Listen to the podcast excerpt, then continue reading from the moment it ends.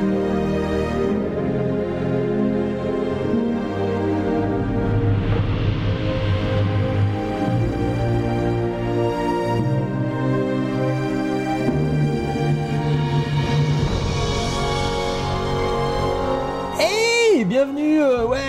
donc podcast 19, deuxième année du podcast Pourquoi Buffy c'est génial. Saison 2. Après une pause, petite pause estivale, euh, bon, euh, méritée hein, quand même. Euh, donc c'est notre Le mercato. Voilà, c'est ça. on a, on a un, un nouveau. Vous un avez viré personne On a bien personne. Enfin, on verra à la fin euh, de celui-là. Euh, donc ouais, donc qui dit nouvelle saison dit forcément euh, nouvelle coupe de cheveux, nouveaux personnages, nouveaux méchants, euh, mais tout en gardant les mêmes règles, les mêmes codes qui font le succès de la série. C'est pour ça qu'une chose qui va pas changer cette année, bah, c'est nous trois. Euh, donc moi, Sartman, accompagné de Riley et de Clément. Comment ça va les gars? Allez. Impeccable. En pleine forme pour cette saison 2. Mais oui, de saison pourquoi 2. Buffy c'est Ah, génial. c'est officiel, c'est la saison 2. Ça va. Officiel, ouais, officiellement, euh, c'est la Il reprise. faut dire, il faut, il faut- C'est la il rentrée. dire qu'on a fait une saison 2. D'ailleurs, bonne rentrée à vous tous. Alors, et euh, on va être accompagné pour cet épisode de Pacôme. Comment ça va Pacôme? Ça va, je suis très content d'être là, je vous remercie. Salut Paco. Alors pour ceux qui n'ont, pas la chance de te connaître, je vais essayer de, de faire une rapide La chance ou la malchance, je sais J'ai jamais compris cette expression en fait, ouais. Euh, ceux qui n'ont pas la chance de. Enfin, Parce que c'est, mieux mais- de connaître ouais. Pacôme que de Oui, pas oui, non, mais j'ai compris, mais. Pour moi, oui, pour les autres, c'est pas sûr. Donc a été écrivain, réalisateur. Il a Oui. notamment beaucoup travaillé euh, à prouver, un peu comme nous, que la culture populaire ne- n'est pas synonyme de sous-culture. Et euh, tu parles aussi beaucoup euh, dans tes travaux de religion et de mythes, et tu fais beaucoup de passerelles justement entre euh, des écrits très anciens et les échos qu'il pourrait y avoir sur des œuvres très contemporaines. Est-ce que j'ai bon? Euh, oui, mais je peux aussi le dire au- à l'envers. C'est-à-dire que j'ai beaucoup travaillé à essayer de montrer que l'exégèse pouvait être aussi bien que la pop culture. Ah oui, ah bah, ça marche Ça dans les peut deux se voir sens. dans deux Bah sens. ouais, hein. Disons que bon, euh, pour moi, il n'y a pas de doute que la pop culture est, euh, bah, quoi, c'est le truc que qui t'aide à vivre, à penser, à aimer, Ouais. À voir. Qui, et et, euh, après, c'est plus quand tu vas, quand tu grandis, quand on tu vois les autres trucs où tu peux plus te poser des questions. Mais bon, en faisant ces passerelles, on aide plutôt euh, les autres que la pop culture qui n'a pas vraiment besoin. Nous sommes, eh ben oui, donc euh, nous sommes, comme vous pouvez le constater ce soir en direct. euh, donc le but de ce live, c'est surtout de vous faire participer à l'émission. Donc n'hésitez pas à intervenir par le chat que vous pouvez euh, découvrir à droite de la fenêtre euh, YouTube. Euh, je vous rappelle le principe du podcast. Nous mettons un épisode de Buffy en lecture et on le commente scène par scène en, direct. Libre à vous de le regarder en même temps ou pas. Nous allons donner des analyses, des anecdotes, des explications, des critiques, des infos sur Buffy à travers des commentaires audio pour mieux comprendre le show et l'apprécier. À sa juste valeur, euh, c'est mon premier de l'année. Bravo. On est content. Le, pod- Bravo. le podcast existe en MP3 sur iTunes, PodCloud, Podcast Addict, Mixcloud même, et plein d'autres sites incroyables, notamment Slayer Revival, le site de référence de tous les fans français de. Buffy. Et on est aussi en vidéo sur YouTube. Euh, je vous rappelle le- notre site pourquoi Buffy c'est génial.wordpress.com et pour nous envoyer des mails pourquoi Buffy c'est génial at gmail.com tout attaché sans accent. Est-ce qu'on passerait pas tout de suite Commençons, il y a plein de choses à dire donc faut, faut y aller. Faut aller très vite, il va être très long ce podcast. Donc on va commencer par le, commence à l'heure quand même. la rubrique des gros bisous. Attention, jingle. Timmy's down the bloody well, and if you make me miss it, I'll Do what? Lick me to death? This is a time of celebration, so sit still and be quiet. Is everyone here very stoned? I love you, Xander. I'll never leave you. I'm the one who sleeps with you and feeds you, bathes you. Yeah. I see her yeah, and raise you a yeah. She bathed you? Nothing can defeat the penis. Donc gros bisous, moi je vais commencer par faire un gros bisou à Wes Craven, euh, très grand réalisateur euh, qui est là, ça a disparu euh, il y a, il y a très peu de temps. Fais quoi, tu embrasses son cadavre? C'est ça. Ah non. Si, mais si. C'est un hommage. Euh, Ok. Un gros bisou. Pour hommage. ceux qui connaissent pas son travail, on peut vous conseiller euh, quelques-uns de ses films, notamment La dernière maison sur la gauche, La colline a des yeux, Les griffes de la nuit, Shocker, euh, moi j'ai beaucoup aimé, euh, Scream 1 et 2, pas le 3, hein, le 3 est nul. Et, Le euh, 4 est encore pire, hein. Vrai. Alors moi j'ai trouvé le 4 pas mal, mais bon, on va surtout parler du 2. Dans lequel il a dirigé euh, Sarah Michel Gellar, euh, qu'on connaît tous. Ah, c'est pour ça qu'on parle du 2 aussi. Ouais, c'est- voilà, c'est- vrai. Il est bien le 2. Non mais le 1 et le 2 sont assez cool. euh, Le sur- 2 est surtout le 1. sublime. D'ailleurs, Le, on- le 1 est plus intelligent, mais le 2 Ah oui. a une dimension Ouais. lyrique incroyable. On peut le dire, l'affiche du 2 est dans les toilettes de Sartre. Je sais pas si ça va intéresser les gens. On avait mais- dit pas de truc perso. C'est hein. vrai, Pas oui, ça, oui, c'est oui. perso. Mais c'est vrai, je le confirme. On va aussi faire un gros bisou à tous les copains qu'on a croisés euh, fin août là à Bellevilloise à Paris. Il y avait une soirée Buffy euh, que, bah, que tout le monde n'a pas trouvé forcément à son Ah goût. oui Mais au moins, euh, nous, ça nous a permis de discuter de la série avec les quelques courageux qui étaient encore là à la fin de la soirée, et, et c'était quand même le principal. Gros bisous enfin pour moi au Pod Radio Podcast Awards, auquel on a participé cet été. hein. vous avez appelé à voter, et vous avez bien voté. On vous fait un gros bisou à vous tous qui avez voté pour nous. On a fini deuxième, deuxième du classement final. Hey C'est assez euh, honorable. Voilà. Ah bah sinon on aurait... La voilà. saison 2 sera premier. Les deuxièmes seront les meilleurs. Et, euh, et donc merci beaucoup à tous les votants. Y a-t-il des gros bisous beaucoup. du côté de Riley? Ah, alors oui. D'abord, on va faire un gros bisou à Little Pauvre Grunch. Alors, c'était compliqué à dire, hein, qui a fait découvrir euh, Buffy à sa fille de 11 ans et il nous a mis un message sur Facebook. Et, Très bonne initiative. Qui est devenue son- et forcément l'héroïne préférée de sa fille de 11 ans, donc ça fait plaisir. Même Buffy, euh, ça marche encore. Et euh, il met en avant que la série euh, facilite la communication avec sa fille de, de 11 ans. Oh bah alors attends, est-ce que, eh, est-ce que ça serait pas un sacerdoce? C'est Est-ce que c'est pas le moment de placer le sacerdoce, le fameux sacerdoce? Si tu veux, tu Donc passes c'est des ce que tu veux. qui font plaisir. Et je voulais faire, euh, faire un bisou à Panini Comics qui sort euh, enfin, qui ressort enfin Astonishing X-Men, qui est euh, le run de Joss Whedon sur les X-Men en comics. Pas comme tu avais des gros oui, bisous. j'en ai plusieurs à faire parce que j'ai pas mal d'a- d'amis buffistes. Et alors, je vais commencer par l'ami euh, Pourquoi Buffy c'est génialiste? Enfin, la personne qui m'a le premier parlé de ce podcast donc, Ah. et qui est sur le chat, Orjan Dorfin himself. Ah bah gros bisous. Orjan, qui a un autre nom derrière, mais or- gros bisous à Orjan. Et j'aimerais faire des gros bisous à mes amis buffistes. Je vais pas pouvoir tous les citer, mais je vais au moins faire déjà un gros bisou à Chloé Qui a écrit le première euh, Ah oui, fanfiction, le fanfiction, ouais. euh, de, de poète. Euh, la nuit, je suis Buffy Summers. Euh, J'aimerais faire un gros bisou à Patricia Rousseau, qui est une très bonne amie à moi, avec qui on a beaucoup parlé de Buffy. J'aimerais faire un gros bisou à Stéphane Legrand, qui est un très bon aussi écrivain, penseur et tout ça, buffiste invétéré que vous, je, vous devriez inviter. Il va, il, il va vous, euh, il va vous halluciner. J'en j'en ai fait trop déjà. J'aimerais faire aussi des bisous à. C'est- C'est pas moi, c'est pas mal. Yakuta Ali Kavazovic et aussi à Carole Tillier et aussi à François Atreyu et Chupata Cruzette qui m'ont prêté des livres sur Buffy, Ah ouais. qui sont des buffistes euh, de compétition. Donc Ah ouais. euh, je sais pas si tous vont écouter ce podcast, mais ils le devraient. Et donc gros bisous à tous ceux qui écoutent le podcast, ceux de, de ces amis qui euh, prennent pas la peine d'écouter le podcast sur Buffy. Sérieux les gars quoi, je sais qu'il fallait le faire. Ouais, bon, ouais, voilà, bisous. Qu'est-ce qui un petit, un petit à ma sœur qui écoute peut-être. Voilà. C'est vrai Bah ouais. La sœur de. Clément Mais alors, elle, elle est, euh, elle, c'est un démon aussi ou comment ça se passe? Bah, On a dit rien de truc privé, on a, on a, on a dit, euh, on a dit qu'on parlait pas du privé. Ok, donc on va tout de suite passer à une toute nouvelle rubrique euh, du podcast. Ah, la saison 2. À saison 2, je vous ai dit, il y aura des nouveautés. C'est la rubrique, attention, on refait le match. S'il vous plaît, mais arrêtez de parler tout le temps, je vous assure, c'est insupportable. On refait le match sur RTL. Pascal Pro. Donc on refait le match, c'est bien évidemment une émission euh, de radio euh, de football à la base, euh, créée par Eugène Sacomano, notre idole à tous, Dédicace. et qui a été repris depuis quelques années par le, le très très bon Pascal Pro sur RTL. Et c'est une émission à la base où il décortiquait les matchs de foot, euh, il disait ce qui était bien, ce qui était pas bien. Bon, alors maintenant ils l'ont. Et elle a été programmée le samedi soir. Avant les matchs. avant les matchs, donc c'est un peu dommage. Euh, mais je continue ils sont anti le concept de base. Sont- C'est fou ça, Peut-être on peut parler de refait le match. euh, plutôt que sur le podcast foot qu'on prépare. euh, Voilà, c'est ça. Non, alors, et pourquoi moi j'ai voulu appeler une rubrique On refait le match C'est pour tout simplement parler du dernier podcast et dire euh, s'il y a des choses qui ont été bien ou pas bien et, euh, et en parler. Donc, euh, on, par- on va parler de l'épisode 18. Moi je voulais déjà commencer par euh, m'excuser parce que le son était pas terrible pour l'épisode 18. Hum, ça tombe bien que tu Euh, le dises parce qu'on voulait te le dire. Il y, avait, il y avait beaucoup, il y avait deux invités, il y avait beaucoup de micros à gérer et, euh, et c'était pas terrible. Donc je m'excuse et je ferai mieux la prochaine fois. Je suis désolé. Euh, je voulais aussi vous dire que si vous voulez approfondir un peu euh, la partie qu'on a hum, où on a évoqué le- la version porno de Buffy, Ah oui, Big M euh, a fait un commentaire sur le site. il faut euh, approfondir, monsieur. c'est- ah ben c'est très profond, euh, assez assez génial où il, Chaudement. il va plus loin, il nous explique plein de choses sur la version porno.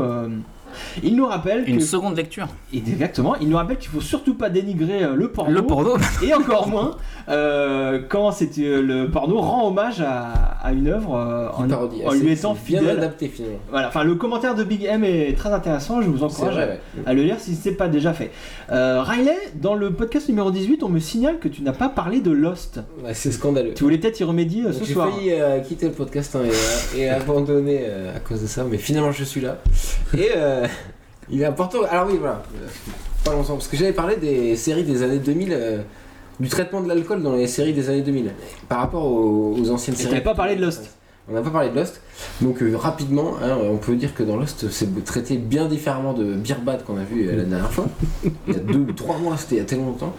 Je crois que oh, personne peut traiter l'alcool comme dans Beer Bad. quoi. C'était le début. C'est une aberration. Quoi. Là, le, le traitement dans, Buffy- dans Lost, pardon, c'est beaucoup plus euh, adulte. hein. Par exemple, c'est le point de rupture entre Jack et son père, euh, qui, le père de Jack qui pratique la chirurgie sous Ouais. la prise de l'alcool, hein, donc c'était une, une très mauvaise idée. Du coup, ouais. euh, c'est ça qui déclenche finalement l'alcool euh, au départ, cet alcoolisme du, père qui déclenche un peu toute, euh, toute cette histoire. Et j'ajouterais que dans Lost, il y, a un al- il y a un alcool important, c'est le McCutcheon. Ils ont aussi inventé leur propre whisky. Et que ce Ah oui. whisky a une sorte d'histoire dans toute la série. euh, parce que Ah c'est oui, le, le whisky très cher que le boit le, que boit de, de Penny. Ouais. Exactement. Et avec, vrai le, avec la scène des, sais pas ça. la scène des, la scène des deux verres là, et en fait il se sert, il se sert qu'à lui un verre de Ouais, ouais, euh, laissant euh, des semaines de- sans alcool. Et quand euh, ils sont sur l'île, il y a magiquement une bouteille de McCutcheon qui fait que euh, des semaines commencent à se saouler la gueule avec Ouais, ouais. et ça euh, entraîne toute la re- euh, relation narrative avec Charlie et tout ça. Ouais, l'alcool dans Lost euh, a un usage narratif euh, plus compliqué que dans Beer Bad. Que dans Beer Bad. Ouais, ouais, c'était vraiment. Il y a des chances, placer ouais. Lost, euh, par rapport à C'est possible, c'est possible. On est à l'opposé. Clément, t'avais quelque chose à ajouter? Euh, oui, pour le- la dernière fois, alors moi j'ai pas pu trop développer ma rubrique sur Evil Dead. Et euh, pour cause de, de- voilà, d'avoir d'avoir été interrompu toutes les deux minutes. C'est Alors, scandaleux. Les mecs, euh, voilà, je tiens à vous dire que c'est scandaleux. Et, euh, et, et c'est tout, euh, en fait. euh, Tu t'inquiète, dès que la série sort. on reparlera, ouais. C'est ça, voilà, oui, je vais revenir quand la série sortira. Mais là, j'étais tellement enthousiaste, si tu veux. Voilà, le, le- le teaser d'Evil Dead. Ah voilà, c'est tout ce que j'ai à dire. Euh, on va passer à la rubrique sondage. On a lancé un, un sondage, Riley, hein, le spécialiste du Alors, sondage. Suite à la rubrique du sondage, on a lancé un sondage lors du dernier numéro. Immédiatement euh, au résultat du sondage de la dernière fois. Ouh là là. Rubrique sondage, comment ça, il n'y avait pas de sondage Pas du tout. Sondage. Alors, c'était quoi le sondage, Riley? On avait- alors voilà, toujours suite à Beer Bad, qui est donc un épisode euh, euh, très moyen, on avait lancé le sondage sur les plus mauvais épisodes de, de Buffy, le moins bon épisode de Buffy. Oui, le moins bon, c'est des mauvais, ça n'existe pas. Ouais, exactement. Donc on a eu plein plein de réponses euh, tout l'été, là, donc ça fait plaisir. hein. Et euh, ce qui est le- l'épisode qui a reçu le plus de, de voix, c'est euh, de la saison 4, l'épisode de 18, Where the Wild Things Are, où Riley et Buffy, euh, qui s'appelle la maison. Riley et Buffy, qu'est-ce qu'ils font Riley et Buffy, rappelle-nous. C'est pour ça qu'il a été très mal noté. Mais pas pourquoi, mais Moi, j'aime bien cet épisode. Oui, moi aussi. Et, euh, et donc Beer Bad, Teacher Spade qui est revenu. Et alors, et il y a aussi euh, des réponses surprenantes comme euh, Superstar, aussi en saison 4, qui vient juste avant. Et euh, des gens qui n'ont pas aimé cet épisode, et qui est pourtant génial. Il est génial. Mais oui, on en a parlé dans, dans le podcast numéro 11, euh, je vous invite à écouter. Et il y a même quelqu'un qui a cité Normal Again. En Fou saison furieux. 6. Ah, c'est épisode Il énorme, doit, il, doit, il doit consulter. comme dans Normal Again. Exactement. Euh, et c'est marrant en fait, peut-être qu'il y, il y a des fans de la série qui, qui, qui aiment pas quand on sort de la routine que instaure la série. Quand on brise le pacte. Quand on euh, brise le pacte, ouais, exactement. Et euh, également, voilà ce que je voulais dire, euh, le plus de voix c'est pour la saison 4. Et donc c'est assez unanime, les gens détestent les saisons 4. Je dirais que dans la saison 4, il y a vraiment un effort sur le scénario, sur les dialogues, sur tout ça. Et peut-être que le, ouais, le traitement visuel suit pas complètement, parce que même l'université, elle en carton-pâte. Peut-être trop d'ambition. Euh, ouais. Dès qu'on est dans le, dans le dernier épisode, dans le rêve, le côté décor. Euh, Ouais, ils l'ont utilisé, juste, ils quoi. l'ont utilisé, Il est très bien utilisé. Mais c'est quelque chose qu'on sent vrai. plein de fois dedans. On se dit, oui, c'est pas une université, c'est des décors. c'est sûr. Il faut bien intégrer cette notion parce que sinon Ouais. tu t'avances pas quoi. Riley- Voilà. On dit Riley torse nu sur le chat traumatisant. là. Donc, Superstar. euh, Oui, et un gros bisou à Faye Fanel qui elle aussi trouve scandaleux que Evil Dead ait été squeezé euh, lors de la- Scandale Merci Faye Fanel.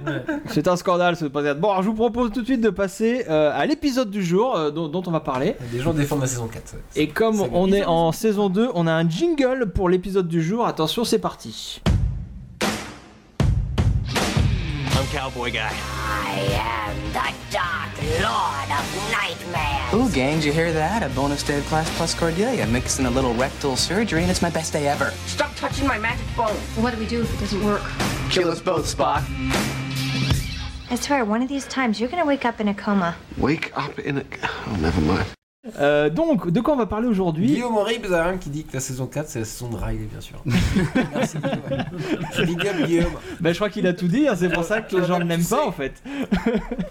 Donc, euh, nous aujourd'hui, on parle pas du tout de la saison 4, on va parler de The Gift, euh, l'Apocalypse en VF, épisode 22 et dernier de la saison 5. Et également, dernier épisode diffusé sur WB avant le transfert de chaîne de la série. Et c'est également le centième épisode de la série, donc une valeur, euh, une valeur symbolique extrêmement forte. Écrit et réalisé par Joss Whedon, comme pratiquement toutes les conclusions de saison.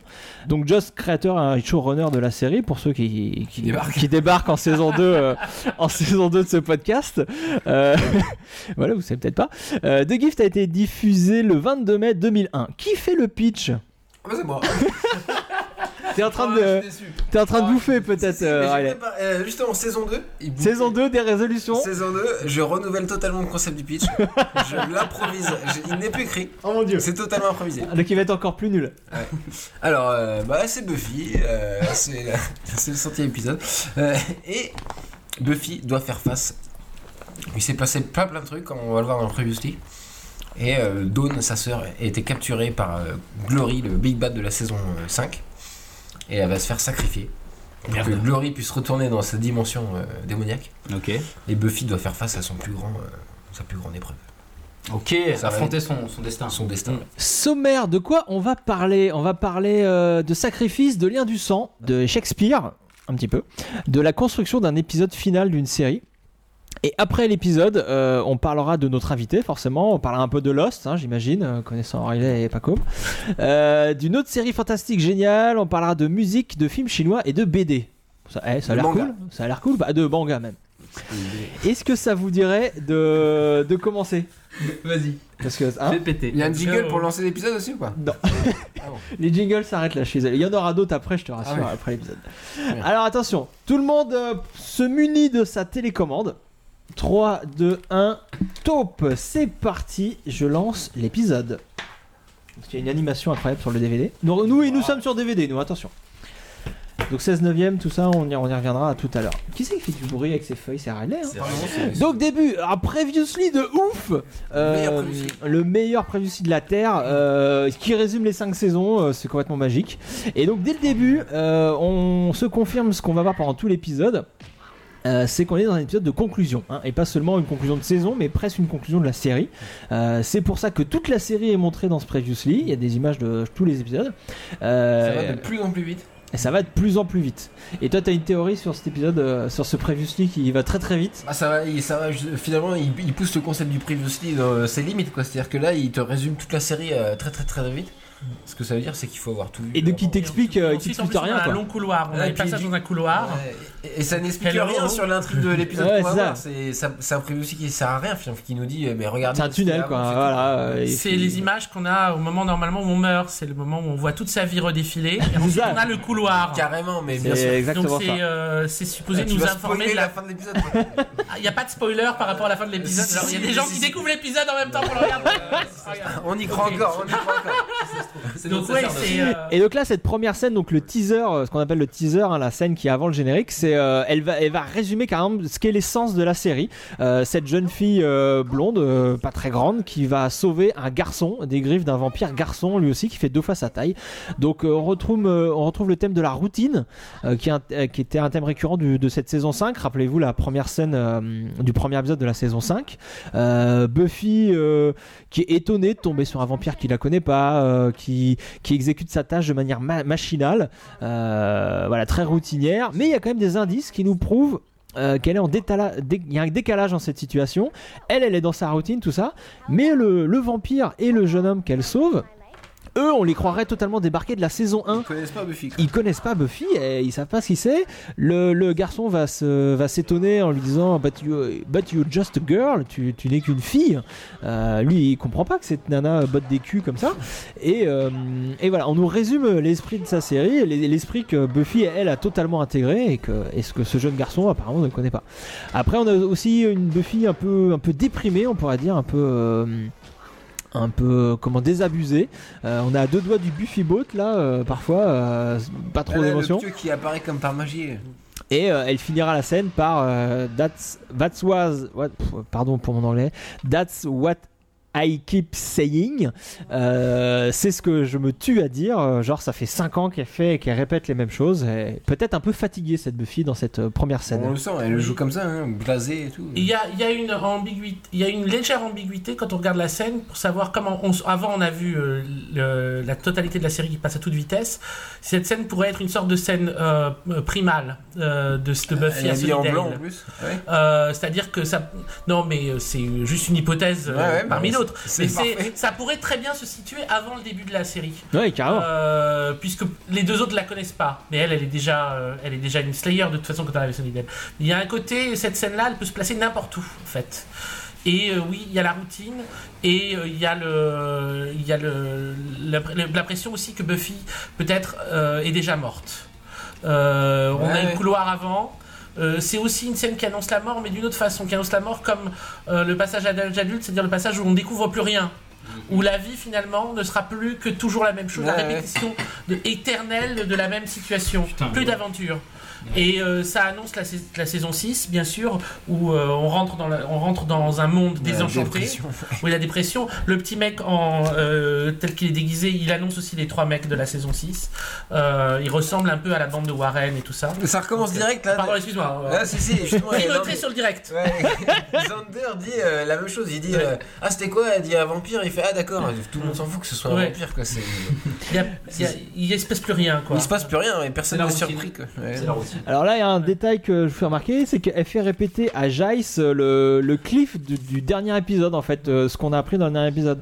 C'est que, alors c'est un détail, euh, c'est très terre à terre, mais déjà, ça va être le, le cœur de cet épisode. Donc il faut savoir que l'enjeu de cet épisode, c'est que pour sauver en gros la Terre, il va falloir tuer Dawn. C'est la conclusion de de, de Jace, euh, donc qui est déjà dit euh, dans la fin du premier épisode, mais là on le rappelle parce que faut- je, je vous dis c'est l'épisode final de la saison et euh, les épisodes finaux sont très regardés et parfois par des gens qui n'ont pas vu les épisodes précédents.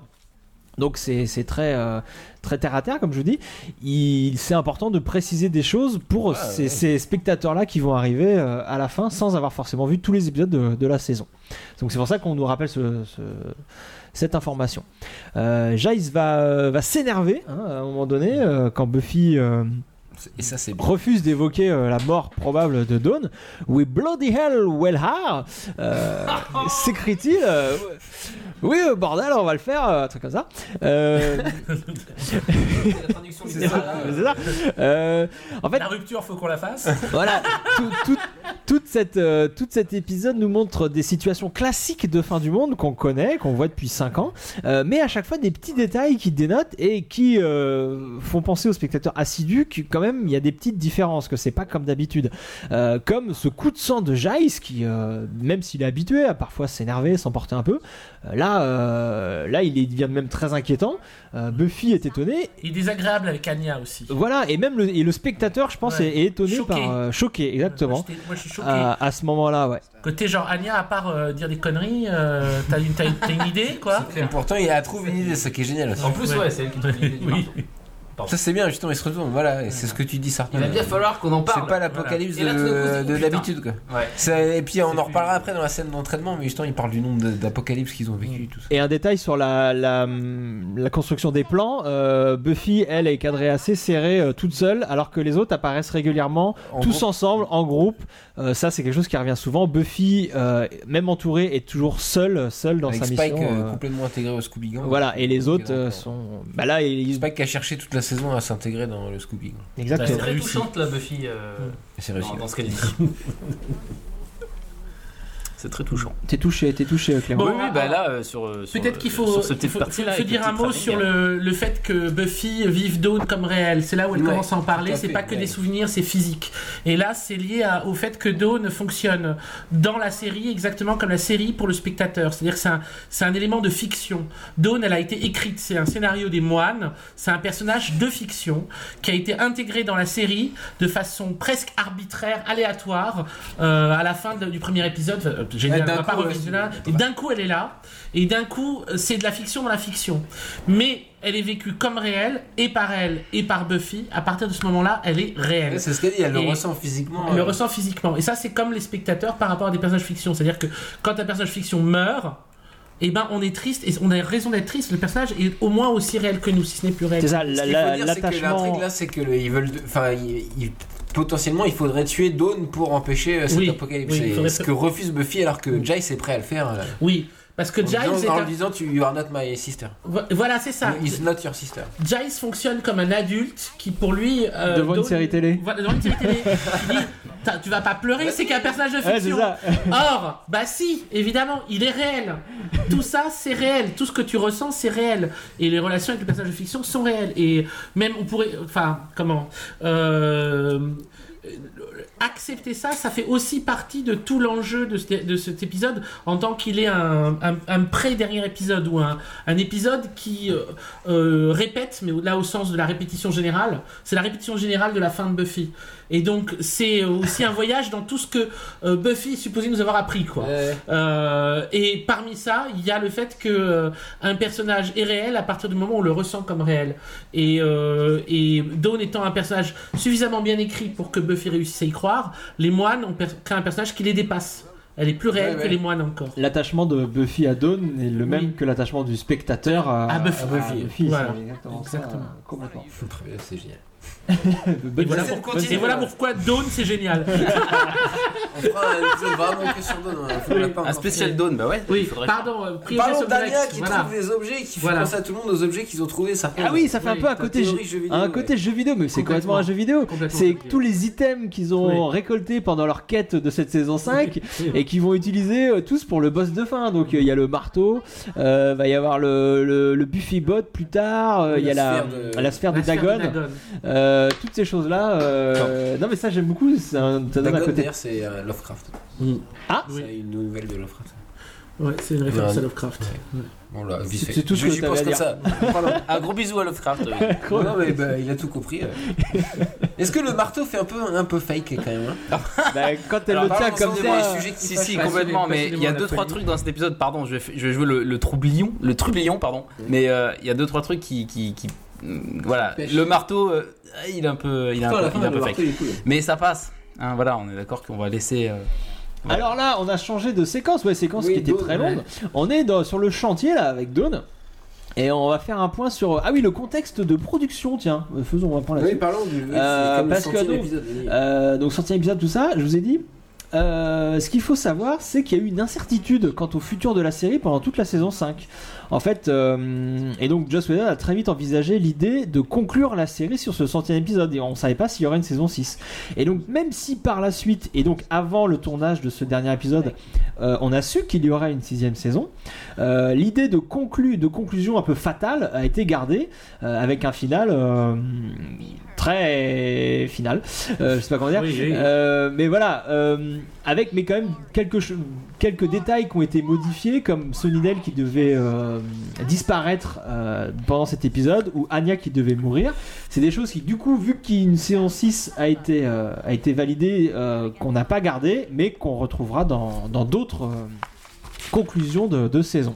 Dans le, wiki, dans le Buffy Wika ou Buffy Wiki, ils disent même que euh, euh, Willow devait devenir méchante à la suite de la mort de Tara. Ça, c'est un truc qui sera dans la saison 6. Ouais. Et chose plus étrange, il y avait l'idée que Thunder devait être l'autre de Glory plutôt que Ben. Et ça, c'est un truc que j'ai pas compris. Donc, si quelqu'un Ouais. parmi les gens qui sont sur le podcast ont compris cette info du Buffy Wiki, c'est que Xander devait être dans toute la saison, ou est-ce qu'il devait être à la fin, je sais pas comment, elle, euh. Ben Moré et puis euh, Glory passé dans Xander, peut-être, j'en sais rien. Euh, M'explique. Alors voilà, Euh, si, quel vous était ce a- projet si vous avez l'info, si vous avez l'info sur le chat, vous nous le dites. Sinon, euh, dans les commentaires, et on en parlera dans la superbe rubrique On refait le match lors du prochain numéro. Voilà. tout l'intérêt, tout Et l'intérêt. voilà, tout l'intérêt à nous, oui. nous saute aux yeux maintenant. Et, et- et pendant ce temps-là, euh, pendant le direct, on n'a pas vraiment complètement euh, regardé la scène entre Glory et Dawn, mais euh, il il y aurait peut-être des choses à dire sur le personnage de Glory, non? Qui est quand même un personnage extrêmement curieux euh, Bah ouais, par rapport à un Big Bad. Ah, Oui, le- ah bah oui. de Alors, Buffy, attends. euh, totalement. euh, Vous voulez qu'on le fasse plus tard un- un méchant, un méchant. Ah non, mais c'est. Oui, enfin. Qui, je ah, oh, qui régulièrement, on a l'impression que Buffy ne pourra jamais l'abattre. Oui. C'est- un peu ce, ce premier, sa première ce fois qu'on a un méchant ouais. aussi, fort. déesse, quoi. Ouais. Ouais. C'est une déesse. Et là, euh, il y aura une thématique grille hein, dans, dans cet épisode. Oui, là- là, Bah ça- oui, ce là, plan, le- le euh, premier Dawn- plan d'une Dawn série. contre la grille. euh, Glory vient de lui expliquer qu'elle était, qu'elle était perdue, que sa sœur viendrait jamais la sauver, ou que même si elle venait la sauver, elle allait mourir. Euh, Dawn enfermée, donc quoi qu'elle fasse, derrière des barreaux, les barreaux de cette grille, euh, mise en scène intéressante. C'est très importante là. Ah ouais, alors, scène très importante, euh, salle de sport, entraînement de Buffy et Jace qui... Et c'est des scènes, scènes de C'est la conclusion scène aussi. De conclusion de relation. Euh, Buffy Il y aura beaucoup de scènes de conclusion, je vous ai dit, dans les, des épisodes finales. C'est des passages obligés hein, quand on veut bien finir euh, Une série. Une série ou une Plus saison. qu'une saison. Dans une saison, il n'y a pas forcément des dernières rencontres. mais- ouais, ouais, plus une série. oui. Et, euh, et alors là, Jace, euh, ben Jace, c'est une très belle séquence entre Jace et Buffy. Je suis en train de chercher mes notes. pardon. Si, si, si, c'est ce que tu disais sur tes notes, que c'était une très belle scène entre Giles et Buffy. Il va, il va. euh, Il se remémore des, des cinq apocalypses. euh, Voilà, c'est ce qu'ils vont, et c'est ce qu'ils vont faire quand ils se mettent. Alors déjà là, il explique que lui, il doit faire les choses euh, qu'on n'aime pas faire, euh, que le- que- qu'il doit, qu'il est obligé de faire. Il évoque euh, ce qu'il va être obligé de faire après euh, avec Ben.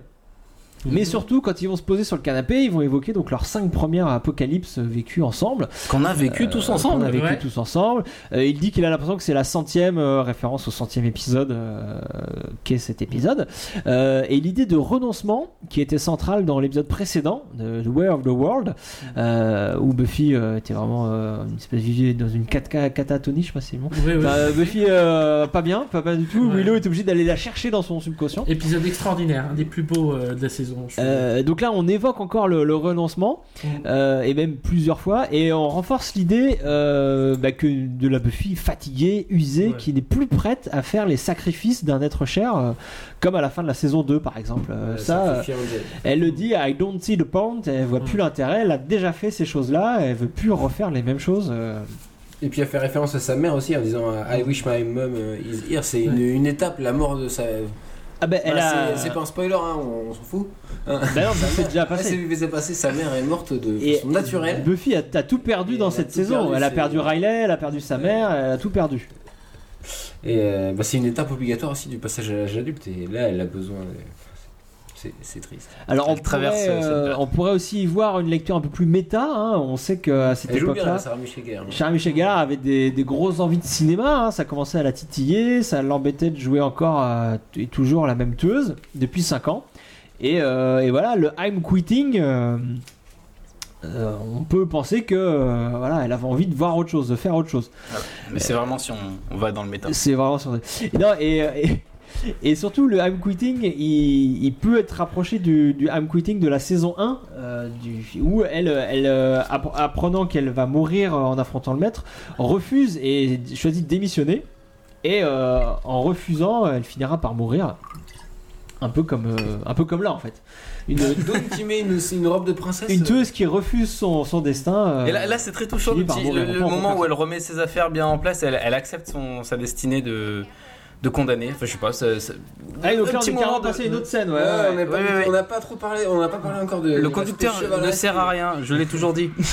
Le fait que Dawn soit euh, prisonnière et que Buffy va venir la sauver. euh, Riley, t'avais une théorie très intéressante sur la robe de princesse. Vas-y. Mais c'est ça, mais, euh, et elle lui a fait en, en- Glory a fait enfiler à Dawn une robe de, une robe de sacrifice en fait qui, est- qui pourrait passer pour une robe de princesse. Et euh, voilà, Buffy en tant que guerrière chevalière va escalader le, le donjon euh, entre guillemets pour, euh, Pour sauver Dawn. pour sauver Dawn qui n'est pas son, enfin qui est quelque part son, son amour. euh, Son amour de la saison, ouais, absolument. Enfin, son amour de la Son saison, pas au, pas au. Ouais, sens de- négatif, mais. C'est Son pas un de homme, son amour de la Mm. saison, c'est c'est c'est sa sœur. Alors là, Disons que c'est son épreuve amoureuse. C'est-à-dire qu'en fait, même les amours sont à prendre comme des épreuves dans Buffy. Bah, et tiens. dans cette saison-là, en tant qu'elle doit renoncer à quelque chose qui est la représentation d'elle-même, euh, qui est une forme de vanité, en tout cas qui est une image d'elle-même euh, chérie, puisque la naissance de sa sœur fait ça par rapport à sa mère. Le fait de devoir aller sauver sa sœur fait que son enjeu, son enjeu amoureux, est comme une incarnation de ce qu'elle doit dépasser dans cette série pour aller à l'étape ouais. suivante. Ce qu'elle doit sacrifier. Elle doit sacrifier une image d'elle-même, une très forte image d'elle-même. Et tout en sa- saison joue avec ça. Même le Buffy Boat, et là on est en retour direct. Priorité. J'a- J'allais te couper, j'allais te couper parce que de toute façon, c'était obligé. Euh, donc une nouvelle séquence d'adieu entre cette fois entre Xander et, et Anya qui bouclent leur euh, leur, leur histoire.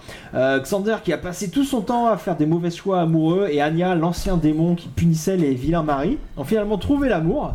Euh, eux qui galéraient en amour, euh, ben, l'un avec l'autre. Et ils envisagent même de sceller leur amour par, euh, par un mariage. Et cette scène euh, représente bien toute leur histoire. Elle commence par du sexe, enfin par une fin de sexe, comme, euh, comme leur histoire avait commencé. euh, au début, c'était que du sexe, euh, tous les deux. Il y a des lapins aussi. Il y a des lapins. la peluche de lapin, euh, c'est le truc le pire pour Anya dans Et la elle, logique de et elle se termine par du. Non, mais c'est marrant le parallèle en fait. Je l'avais pas fait. Et, et se termine par ce que, ce que Anya détestait le plus, le mariage, et euh, par cette demande en mariage que va faire euh, Xander. Et il y a même, donc, comme tu l'as évoqué, l'intervention du Buffy Boat. Euh, on sait qu'Anya reprochait souvent. Euh, à- et reprochera Ah oui. souvent à Xander euh, le, eh ben, euh, comment dire euh, le fait que Buffy soit présente dans leur vie euh, inconsciemment ou pas euh, Buffy est toujours là parce que euh, Xander est un ami dévoué à la cause de Buffy et à Buffy et Buffy est toujours dans sa relation interfère. et voilà, et même Ouais. pendant la demande en mariage d'Alex, Il y Buffy a est là. Buffy est là et euh, est témoin de la scène par, euh, mais par le, le Buffy Bot. C'est- Voilà, derrière son épaule, il y, a il y a Buffy qui. Et, voilà, et la scène se, va se C'est une assez terminer, belle conclusion à la relation. euh. va se terminer par une pirouette euh, toute Bim, euh, ça c'est drôle. Wedonienne, euh, yes, La gifle no, qu'elle lui donne. after, qui présage rien de bon sur la suite, euh, la suite de l'histoire. euh. Sauf si on considère que c'est la fin de la, de la série. Voilà, exactement. Parce que tout est écrit dans cet épisode comme une fin de série, on est d'accord Mm, absolument Il n'y a pas d'exception. Non. Peut-être euh, ils auraient tué Anya, peut-être euh, ton... Enfin, on verra tout à l'heure. Non, mais le fait, ouais, le fait que, mais non, il tue Buffy, ça suffit. Ouais, Il faut toujours qu'un personnage C'est- Xander. c'est- clair. Voilà. On, on y reviendra, mais la- le, je vais spoiler la fin encore. Oh là là. le sacrifice du héros n'est selon moi normalement pas une conclusion, c'est une étape du voyage du héros. Mais on y Ah, reviendra, mais- mais t'as raison. on y reviendra C'est plus tard. Mais bien sûr. Le sacrifice right. pas super. Mais bon, là, euh, voilà, Anya, Alex, euh, voilà. et- voilà. Donc voilà, c'est vrai que ça, à la fin de ça, tout va bien. Tout va bien. Ah, tout va bien, on est content. Alex, il Voilà. Mais euh, ce que dit Anya voilà, est très intéressant. parce on a que- raté tout à l'heure quand euh, Willow lui faisait une réflexion sur euh, les femmes intelligentes. Parce Oui. Il aurait dû s'en apercevoir plus Il tôt. aurait ouais. dû s'en apercevoir plus tôt, c'était une sorte de. Oui, mais c'est à- Alex. Enfin, euh, voilà, c'est tout ça est logique et bien fait finalement. Hop, priorité au direct, euh, là c'est conclusion Willow euh, Buffy. Voilà. Alors regardez ce plan, il est génial. Le profil. Buffy vient se mettre pile à la même hauteur que, que Willow. Euh, voilà, pour les, c'est clairement dit que Willow est la même hauteur et même Buffy la voit même plus forte qu'elle. Ouais, lui ouais. Euh, je vous rappelle que Buffy, euh, que Willow, pardon, euh, au tout début de la série, était une jeune fille euh, effacée, timide, et maintenant elle s'est devenue une femme euh, libérée sexuellement, une sorcière très puissante. Euh, donc déjà bravo Willow. Et, et déjà on est content. Bravo, Willow. Et, et Buffy le dit, ouais, you're, the strongest person here. Et, et les fins des prochaines saisons nous le prouveront une nouvelle fois. Là, Willow ne le sait pas encore ou ne, ne- ne le veut pas le croire. Buffy lui, dit clairement qu'elle est- elle est aussi forte qu'elle et qu'elle a besoin d'elle autant que. Alors, je peux faire une référence ultra geek, Ah, vas-y, vas-y. mais Willow me fait penser au chevalier Andromède dans les Chevaliers Zodiac. C'est-à-dire un personnage fragile qui, en fait, s'avère être peut-être le plus fort, euh, plus fort que tous réunis. Tu vois ce que je veux dire? Tout à fait. Alors, moi j'ai un détail technique, euh, on va faire vite fait. Je, t'en- je t'entends pas. Tu, Ah, tu, tu bah m'entends, toi euh, oui, moi je, t'en- je m'entends. T'entends? Bah, C'est con, je disais un truc super, euh, super intéressant en plus. C'est dommage. Moi, je t'ai entendu. Merci, euh, Paco. Donc, on est tous d'accord que. Mais que- tu modules, tu modules donc ça. je va. module. Tu ok. modules, donc on Pourtant, je ne bouge pas. Là, c'est bon Alors, attends, alors, priorité au direct. Va te Parce que euh, Tara, est, Tara est prise d'un spasme euh, assez violent. Sarah se fait aspirer le cerveau par. euh, euh. On l'a dit ça ou pas C'est chiant. C'est chiant pour elle. C'est chiant la vie sans cerveau. Je sais plus. Je sais il y a pas, un et- épisode pas très longtemps d'ailleurs. Enfin, c'est C'est assez, oui, c'est assez récent T'as là, ce perdu qui s'est l'esprit, passé. donc, ouais. euh, oui. Alors, ce plan, je veux juste faire un petit point technique, je ne le comprends pas. Il y a Shells et, et Buffy qui sont derrière un rideau. un rideau très beau. Non mais, ce plan est, est- enfin l'épisode est, est bien mais, fait. euh, Mais, euh, mais t'as pas une, une analyse tordue à nous faire sur Mais c'est ça, mais j'attendais, j'attendais si. que vous la fassiez. Ah bah non, parce parce que que la faire. bah, alors, non mais parce que je sais pas, parce qu'ils sont dans un espace différent, je ne sais pas.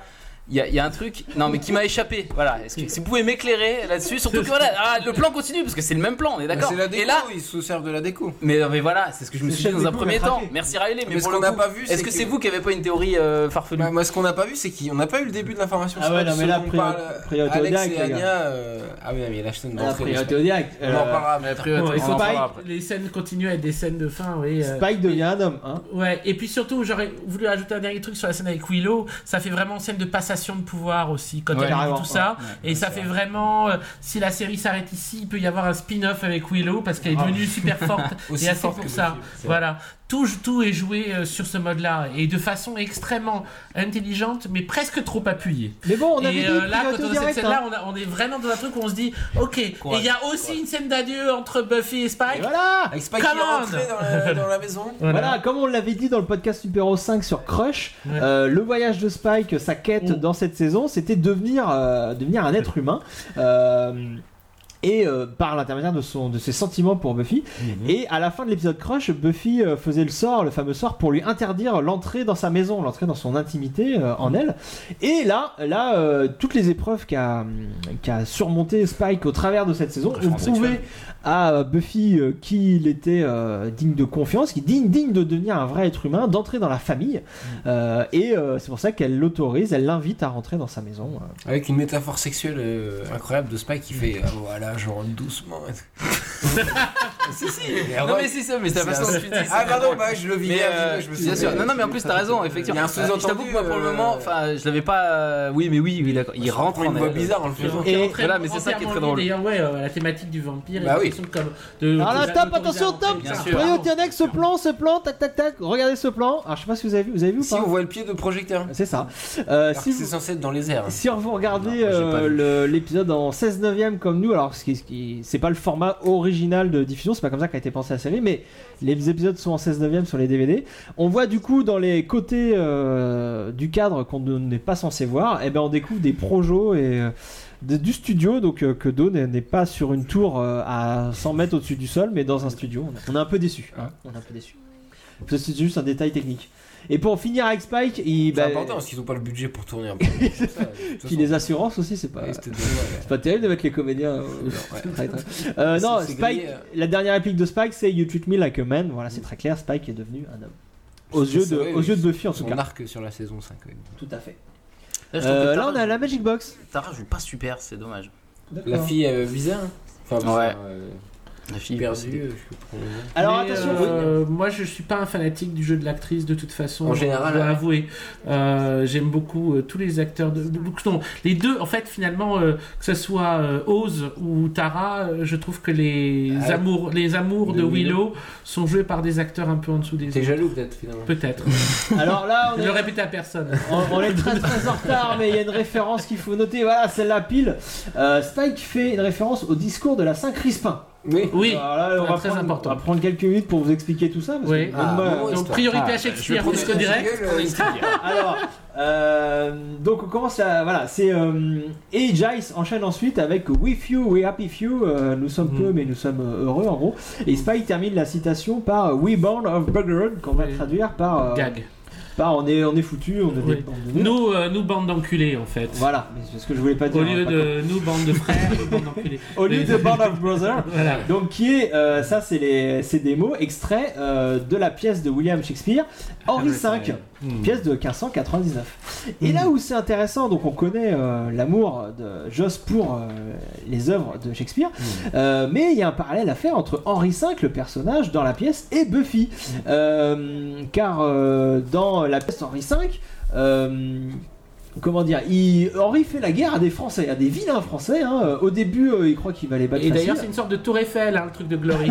C'est vrai. Ah, oui. on peut dire ça. Mais oui, oui. Entre les Français, C'est euh, pas normal ça. C'est une française en fait. Le Glory. French bashing, Le French. French bashing de base. Et donc ouais, euh, pour, je vais essayer de faire rapidement. Henri, Grosse euh, attaque de au fur et à mesure. Ouais, ça c'est génial. hein. Oui, ah, c'est mission en vas-y. 5 c'est important. Hen- Henri, Henri va se prend crasse sur crasse pendant toute la pièce et euh, il va des défaites, euh, c'est pas, pas facile. Et il finit même par euh, être un peu désabusé aussi. Il dit, il comme finit par lâcher le roi est un homme comme les autres. Et si euh, des gens meurent en combattant pour moi, ben c'est pas de ma faute, tout ça. Il désacralise complètement le Sa fonction. leader et, euh, et sa fonction, et comme Buffy et son, sa fonction de tueuse. Sauf que voilà, avant la scène finale, il fait un énorme discours, le fameux discours de la Saint-Crespin, ou de la veille Oui. de Saint-Crespin, j'ai vu. Euh, très, euh, très, on va gagner, on s'en fout, même si on va perdre, c'est pas grave, on se rappellera de nous dans 100 ans, je sais plus exactement ce qu'il dit.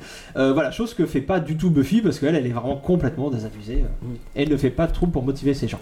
Désolé, Et j'ai ils été le font à sa place, en fait, finalement. C'est euh, ça. euh, Giles et Spike en bon anglais euh, shakespearien. C'est très Donc, chouette. Il y a eu un oui. fan d'acteur. Pardon. Oui, pardon, ouais, ouais, en Non, priorité au direct. Non, non, non, non, on faut on se en reviendra après. C'est ça qui est le plus dur. Non, bah, Ouais. on a raté l'arrivée de Buffy. On euh, arrive, Génial. quoi. voilà, l'arrivée du Buffy Boat. Pour le dernier combat. Voilà. Voilà. Enfin bien programmé.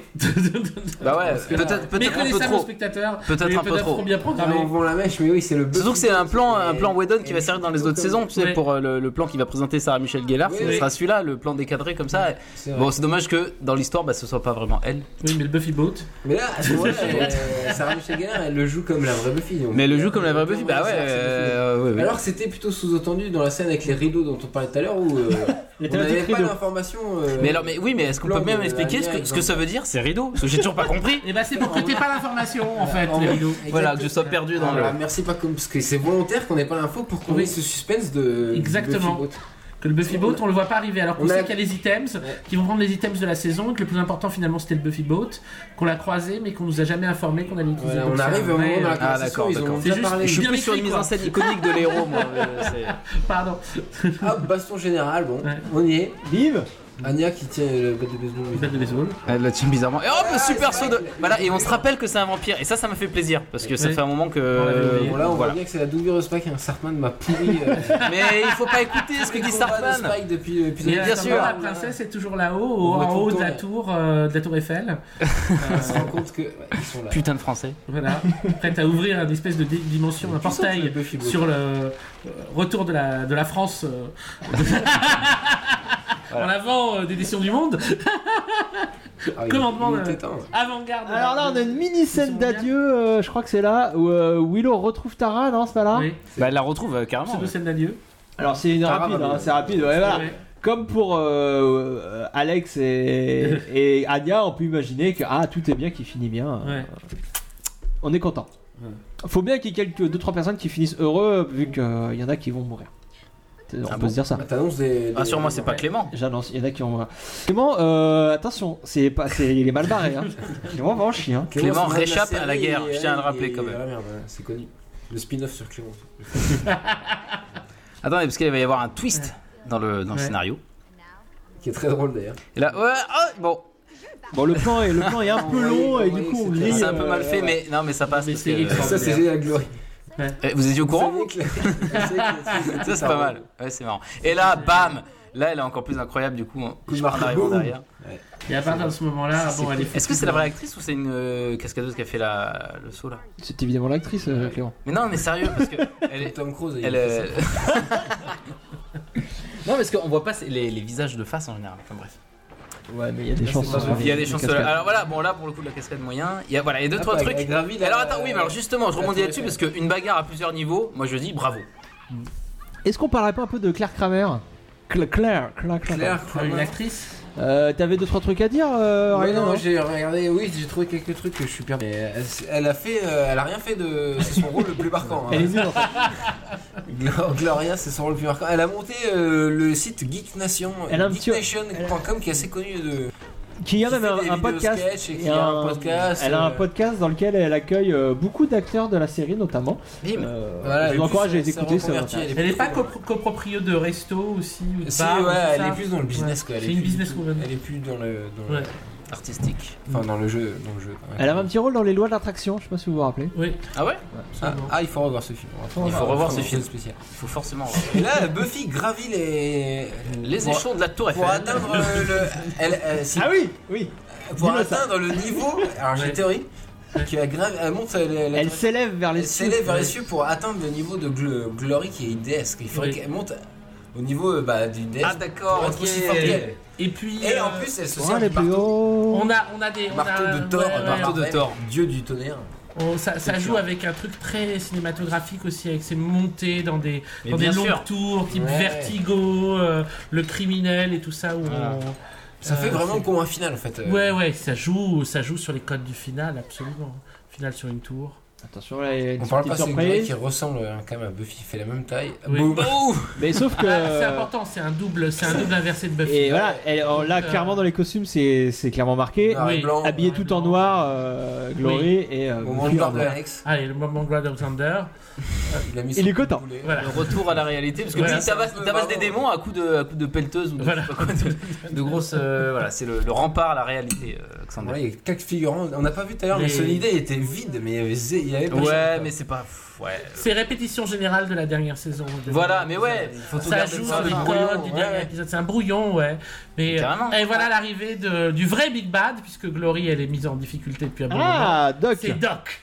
Le doc. Interprété par euh, Joel Grey, c'est ça? Ouais, qui a, qui a un acteur euh, qui est intéressant par rapport aux séries parce qu'il il est, euh, il est particulièrement euh, peu sympathique, mais il a joué euh, dans Alias le, le deuxième euh, Alvin Sloan, le mec qu'on a, qu'on a créé pour être un espèce de double d'Alvin Sloan qui apparaît dans la saison euh, 4 et, euh, et surtout il joue dans Oz un personnage particulièrement euh, énervant pour le spectateur parce que tu es les deux personnages les plus attachants de la série Oz qui sont l'imam Karim Saïd qu'on aime depuis le début de la série et surtout Omar White qui est un personnage vraiment vraiment sympa.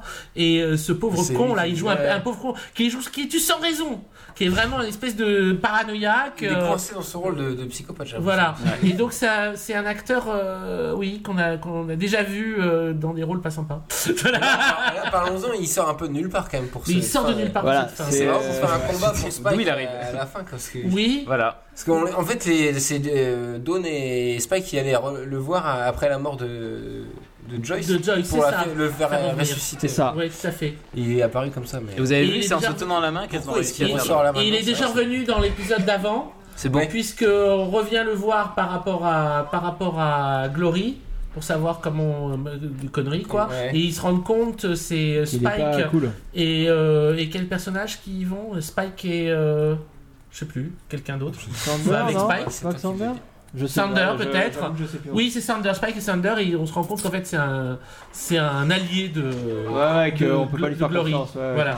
Et il, est, il a déjà des traits de reptilien comme il aura ici, donc c'est aussi un, un personnage de reptilien, euh, quelque part entre V et euh, les obsédés des Illuminati sur Internet. il y a eu. Buffy pour montrer un personnage de méchant reptilien.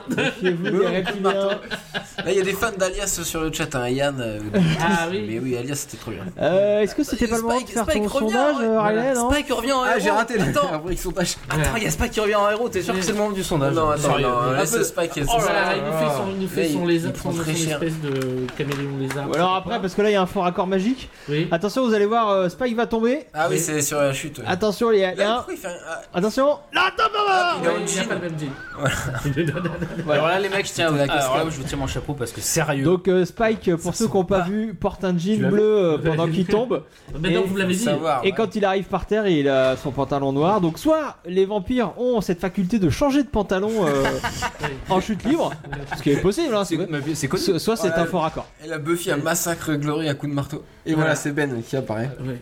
Euh, Il y a eu une personne- référence à Terminator 2, j'aurais voulu le Vite fait, c'est avant que Ben ne, ne- ne meure, hein, Ah, il va mourir sondage, rubrique sondage, on n'a pas fait celui-là. Euh, Euh, on refera un article sur le site hein. Aimez-vous Ben comme personnage? On aurait pu ça. de Ben Mais on connaît Passionnant Pas intéressant on connaît déjà un peu chiant. Voilà, vous décidez.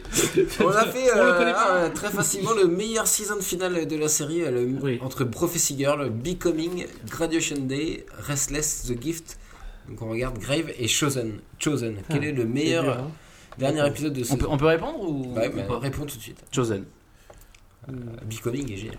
Restless. Là, il y a une Ah, nouvelle Restless fois. avec les, ouais, les rêves. Une nouvelle fois la thématique grille hein, qui revient. euh, ben, euh, ben Glory euh, coincé contre la grille euh, et qui, et qui ont même Ah dit, oui, ta fameuse théorie. qui ont de même dit euh, we stuck with each other. Ils sont coincés l'un avec l'autre, ils sont enfermés l'un avec l'autre, donc forcément ils vont mourir contre cette grille euh, puisque là euh, Jace euh, va les tuer en tuant euh, Ben. euh. Thématique grille intéressante euh, dans, cette- dans cet épisode. Effectivement, Je ça tenais à le revient. noter. Et Giles remet ses lunettes. Ah, c'est là que Jace, ouais. Ils- eux ne sont pas les héros, donc ils peuvent se permettre ce, ce genre d'acte. C'est vrai, c'est. C'est particulier. Oui, parce c'est que- très oui. particulier hein, cette- ce moment de Giles, hein, parce Ah, que Elle est pas comme nous, il dit. ouais. Oui, Buffy, Buffy, euh, Surtout, tout, alors, tout de blanc vêtu, très, doit rester très pure pour ce sacrifice ultime qu'elle va faire. Elle peut pas se salir en tuant euh, Ben. Ben. Donc Giles va le faire, mais il n'y aura aucune conséquence sur lui dans les saisons suivantes. un peu un, un Et ça, c'est le truc bizarre, ouais. Ou une qualité. C'est-à-dire que finalement, la, la mort de Ben n'a vraiment strictement aucun, aucune conséquence parce que le personnage n'a aucune épaisseur dans la série. Bon, alors là, euh, bon, Doc, il s'est On va, fait on va passer assez vite sur la mort du doc. Direct. euh, Bon, Euh, génial, Doc. marche, Ah. il la pousse là. C'est tout simplement. Il est totalement décrédibilisé ce doc. On sait même pas ce qu'il devient d'ailleurs, est-ce qu'il meurt ou pas. On suppose qu'il meurt. Bon, on le revoit plus en tout cas. Bon, là on passe dans. Non. Là on arrête de rigoler. Attends, il y aura peut-être un spin-off Doc La rédemption du personnage. Ah, il y a des habitants finalement. c'est- Voilà, c'est Regarde, la ils sont de 4. choses. Je veux dire, Riley, il y a 4 personnes. Attends. Voilà. La mairie qui prend aussi. Euh, La mairie prend un coup, La mairie est un enfant. Il y a des petits- ce plan? Ils se sont fait chier à faire ce plan? Oui, Oui, ça. Un plan. Un plan, Il ils ont fait des, aliens, des trucs, des machins, des bien œufs. éclairé et tout. euh, Pour un plan. C'est Ouais, dingue. ouais. C'est Mais, c'est bien parce hein. qu'en même temps le danger du coup est palpable. C'est bien Oui, qu'ils aient fait ça. C'est- là, c'est la fin du monde les gars. Moi, je serais producteur, j'aurais gueulé, hein. Ah non, mais j'aurais dit bravo parce que là au moins on y croit un peu. Donc C'est vrai. euh, merde. C'est vrai. euh, Parce que la tout le, reste est un peu carton, euh, tout le reste est un peu carton pâte, sauf ce plan. ouais. Donc, et du, donc du coup, euh, oui, on y croit, c'est vrai. Ouais, on- Ça sert De pour, toute façon euh, économique. Quand on le revoit et qu'on y réfléchit, on trouve ça un peu bizarre. faut pas y réfléchir en fait. voilà. Euh, donc là, euh, là, émotion, émotion. euh, voilà. Buffy. euh. Alors, beaucoup de choses à dire. Death is your gift. Elle comprend enfin cette espèce de prophétie que lui avait annoncé la, la première tueuse. Donc le sacrifice, hein, l'acte ultime pour prouver sa valeur pour, pour le héros, dans le voyage du héros, c'est un, c'est un moment euh, par lequel il doit passer, le- l'acte le- l'acte de foi. hein Sacrifice ultime. le sacrifice et qui entraîne à chaque fois son passage vers un nouveau monde, euh, un nouveau lieu à découvrir. Une nouvelle évolution et, euh, et donc après, après ce sacrifice et ce, cette découverte du nouveau monde, il y a toujours un retour dans le monde ordinaire euh, car je vous rappelle que le but du héros c'est pas euh, c'est pas de mourir comme là, c'est de modifier le, le monde réel. Euh, et donc Buffy, c'est pour ça que même si c'est une très belle conclusion, euh, ce sacrifice de Buffy, ça peut pas être une conclusion euh, véritable car euh, le héros est censé revenir pour modifier le monde réel et euh, donc en mourant, elle n'y arrive pas. On va le voir par la suite. Donc ensuite, on peut évoquer cette thématique plein plein de choses. Le fait que on lui a dit qu'il fallait qu'elle meure avant le lever de soleil. Dawn, je vous rappelle qu'en anglais ça signifie bah, l'aube, tout simplement. Ah putain, ouais. bah ouais. Donc ce lever, de so- lever de soleil, Buffy qui en se sacrifiant va sortir des ténèbres dans lesquelles elle était enfermée par son rôle de tueuse euh, pour trouver la béatitude, tout ce qu'on veut, euh, de la lumière. Là, elle rentre dans la Là, La lumière. caméra s'éloigne, on les laisse, c'est c'est pas sérieux. Euh, une nouvelle, une nouvelle ère, une nouvelle journée euh, commence. Euh, donc une nouvelle ère euh, sans Buffy, euh, avec une Buffy qui va trouver la lumière, qui va rentrer euh, dans la lumière euh, par ce, ce sacrifice. Donc c'est très beau, on, on pleure, on a envie de Oui. On pleurer. chiale. Surtout On en fait, Buffy, Moi je suis pas bien là. dans, dans, ce, dans ce final. Regarde Pardon. Ah, c'est- pardon, dis-moi. Non, non, mais vas-y. Euh, Buffy, cesse Buffy la- le personnage de Buffy cesse d'être une fin en soi. Euh, ça sera plus réussi, euh, évidemment, la saison 7 dans le vrai final, puisque ça sera le partage des pouvoirs. Mais là, le fait qu'elle se sacrifie pour Dawn, elle se sacrifie pour un, pour un personnage qui, euh, à ce moment-là, et euh, pour le spectateur, est un personnage qui est encore en construction, Bah qui ouais. n'est pas, euh, qui est pas terminé, et donc qui est, euh, c'est la transmission, c'est la transmission à une génération suivante. Ça sera la thématique Donc, de euh, la saison Et 7, la transmission. ouais. Exactement, exactement. Donc tout ça, ça annonce, c'est une répétition du final. C'est pas le final, c'est une répétition ça finit de ce Ouais. Et c'est euh, et, et c'est ça qui fait qu'on l'accepte aussi bien. Alors à la fois, c'est la, comme tu disais, Riley, c'est, elle va sauver sa princesse et elle se sacrifie pour sa princesse et elle se sacrifie aussi pour sa descendance. C'est sa sœur, mais c'est aussi, euh, C'est le futur. Ouais. C'est le futur et c'est un futur non formé, encore encore euh, à l'état latent. Euh, c'est tout ça il y, a il y a une il y a une cohérence euh, très forte de tout, de tous de tous ces éléments là bon évidemment euh, Mais c'est un épisode très fort dans son ensemble, de toute façon. ah ouais très très fort d'une intelligence d'une profondeur euh, folle folle On est très triste, hein. ouais Bah, on est sur le coup ici, hein, euh, on, ouais. On en a encaisse, on encaisse, on en a gros. pourtant on sait qu'elle va pas vraiment mourir mais bon Et c'est ça les Donc là, le petit c'est flashback, là, efficace. C'est efficace, voilà. avec le, le monologue euh, de le Buffy, dernier et là, la tombe. La, la tombe, hyper connue. Ouais. She saved the world a lot. A lot. Qui résume la, la série, finalement, parce que c'est triste, Ouais. mais cette dernière phrase, She Save the World a lot, c'est- Ben, on enfin, peut pas s'empêcher de- voilà, ouais, d'avoir On un petit sourire. c'est- Et c'est à l'image de, Ouais. de la série, quoi. C'est Donc euh, bon bah du coup si on sourit on c'est qu'on se dit que ça va peut-être euh, Ouais. pas finir ici. Toujours une petite pirouette, un petit pirouette, décalage. un petit- Whedon. Merci, euh, Monsieur Whedon. oui En trois plans, ça y est. Buffy est morte, c'est c'est terminé. Taisez-vous. Buffy est décédé. C'est terminé. Quoi? Donc, euh, superbe épisode de. fin- Ah, mais non, euh, Oui. avant, mais non. Il y a des gens qui ont- sur le chat, Guillaume a dit que c'était euh, la vraie fin de Buffy pour lui. Cette saison 5. Ouais. mais attends là, Alors là, c'est encore mieux donc euh, Ah, calme-toi mon c'est bah, il faut répondre donc sur le bien. chat. hein. C'est propice au débat. La saison 6 c'est bien aussi. ouais. oh Puis la putain 7 aussi. oui puis la 7 aussi Alors, un jingle conclusion. Est-ce qu'on va passer à la conclusion? Et donc, qui dit. Euh, Qui dit rubrique Qui dit conclusion? paragraphe, dit jingle. J'adore faire des jingles, je vous ai dit ou pas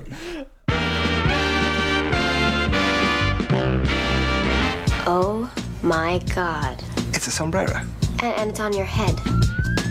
Can you believe the Watchers Council let this guy go? Hey, did everybody see that guy just turn to dust? What kind of a monster is he? Crazy freak, vapid whore.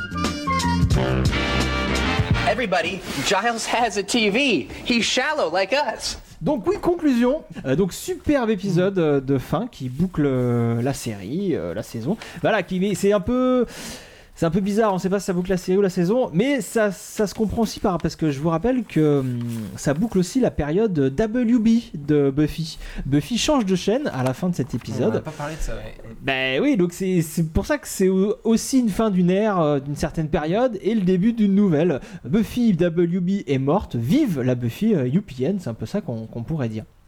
Vu que saison 6 et 7 seront sur une, autre chaîne, avec un peu plus d'argent, euh, tout Ouais, ça. On en a parlé. des- On a déjà, on a déjà évoqué le truc. ouais. Et alors moi je voudrais évoquer une dernière chose. euh, Ah non, j'avais plein de choses que j'avais mis de côté. Ah ben oui Oula, il vient de sortir un dossier. Et J'ai oublié que oui, il y a plein de choses que j'ai pas eu le temps de dire euh, pendant le direct. Je vais placer là, je suis désolé, je vous Ah, c'est la conclusion, c'est le moment. Oui, la scène d'adieu entre Jace et Buffy, j'avais pas évoqué que que ce qui, ce qui était important de noter à la fin, c'est que c'était une scène d'adieu aussi pour leur relation. En se remémorant leurs, leurs anciennes, euh, anciennes bagarres et tout, Jace et Buffy se rendent compte que leur relation n'a plus lieu d'être, n'est plus nécessaire. Euh, Buffy est presque adulte, elle n'a plus besoin de Jace, en tout cas elle n'a plus besoin de lui en tant que mentor, en tant que, que figure paternelle ou en tant que- qu'observateur. Et, euh, et c'est pour ça qu'à la fin de la scène, il se retrouve tout seul dans un plan très large, dans un coin du plan, qui annonce son départ euh, et celui d'Anthony Mm. Head de la série. Mm. Buffy n'a plus besoin de, de, de cette figure paternelle. Giles. C'est tout ce que j'avais à dire sur cet épisode. Vous avez beaucoup de choses à dire, vous, je pense, non? Mm. Bah vite fait ouais qu'il est euh, qu'il est bien sur, sur, sur plein de sur, plein de points. C'est euh, le- les acteurs sont investis, la lumière est belle, c'est bien fait euh, et l'humour est, est dosé juste comme il faut. Donc ça ça fait bien plaisir. Et, euh, et puis euh, voilà, c'est à peu près tout. On a, on a tout dit tout à l'heure en fait, il me semble. Ouais, et ça, et je- et ça reprend bien les codes de, de fin de série aussi, de, du dernier épisode avec toutes ces scènes d'adieu qui Mm. succèdent euh, un peu de façon euh, artificielle parfois. Oui. C'est genre des passages obligés tout au long de l'épisode. mécanique Ouais, c'est mécanique. mécanique. On a vu la saison précédente, on a eu euh, le dernier épisode, mais qui fait en avant-dernier épisode. Et ça, Oui, c'était l'idée de génie, c'était de déplacer et d'avoir un dernier épisode, Restless, ou euh, différent, ouais. autre. Et donc là, on nous ferait un dernier épisode de série abs- absolument, sauf que en fait, il, c'est comme, euh, oui, alors il y avait l'idée de répétition générale, il y a aussi l'idée euh, que cette saison-là est une saison des apparences, de la représentation euh, de l'image de soi. Et donc c'est l'image d'une fin, mais ce n'est pas une fin, Ouais. c'est une image de fin. C'est pour ça qu'au début, on a cette espèce de truc qui ressemble à la mort. Euh, l'idée qu'on voit toute sa vie redéfiler à toute vitesse ouais. le tunnel. Ensuite, l'idée que la continuation de la vie, c'est peut-être une mort encore pire, puisque c'est Buffy qui va éternellement retuer son vampire, avec des gens qui vont dire Oh, mais c'est incroyable, une jeune fille comme vous, c'est possible, etc. Et donc, li- l'idée de la routine, comme, Ouais, euh, en- comme- euh, euh, comment dire, une variante sur l'idée de la fin, une variante sur l'idée de la mort, la vie comme une mort. Et donc, en fait, du coup, euh, la mort sera ton cadeau, oui dans le sens où c'est ce qui lui permet, euh, comme tu as raison Sartman, de se métamorphoser, c'est ce qui permet de sortir de la routine aussi. La mort pour Buffy, c'est c'est- c'est- c'est un, c'est c'est un cadeau, c'est- c'est un outil. C'est en fait voilà, le ouais. dernier des items. C'est un item, c'est exactement comme cet épisode a plein d'items. ouais. C'est comme le marteau de machin, ou La le- sphère, et, et le- la sphère de Dagon, et le Buffy Boat, et on a la mort comme suprême celui-là, ouais. celui-là, elle l'avait depuis encore plus Elle longtemps. l'a depuis euh, longtemps et c'est elle la, et c'est la première tueuse qu'il lui a donné. C'est dans un truc de jeu vidéo, de, jeu de, de, de jeu de rôle. Euh, elle a l'item que lui a donné la, que donné la première tueuse qu'elle va pouvoir utiliser. Euh, c'est un gadget quoi.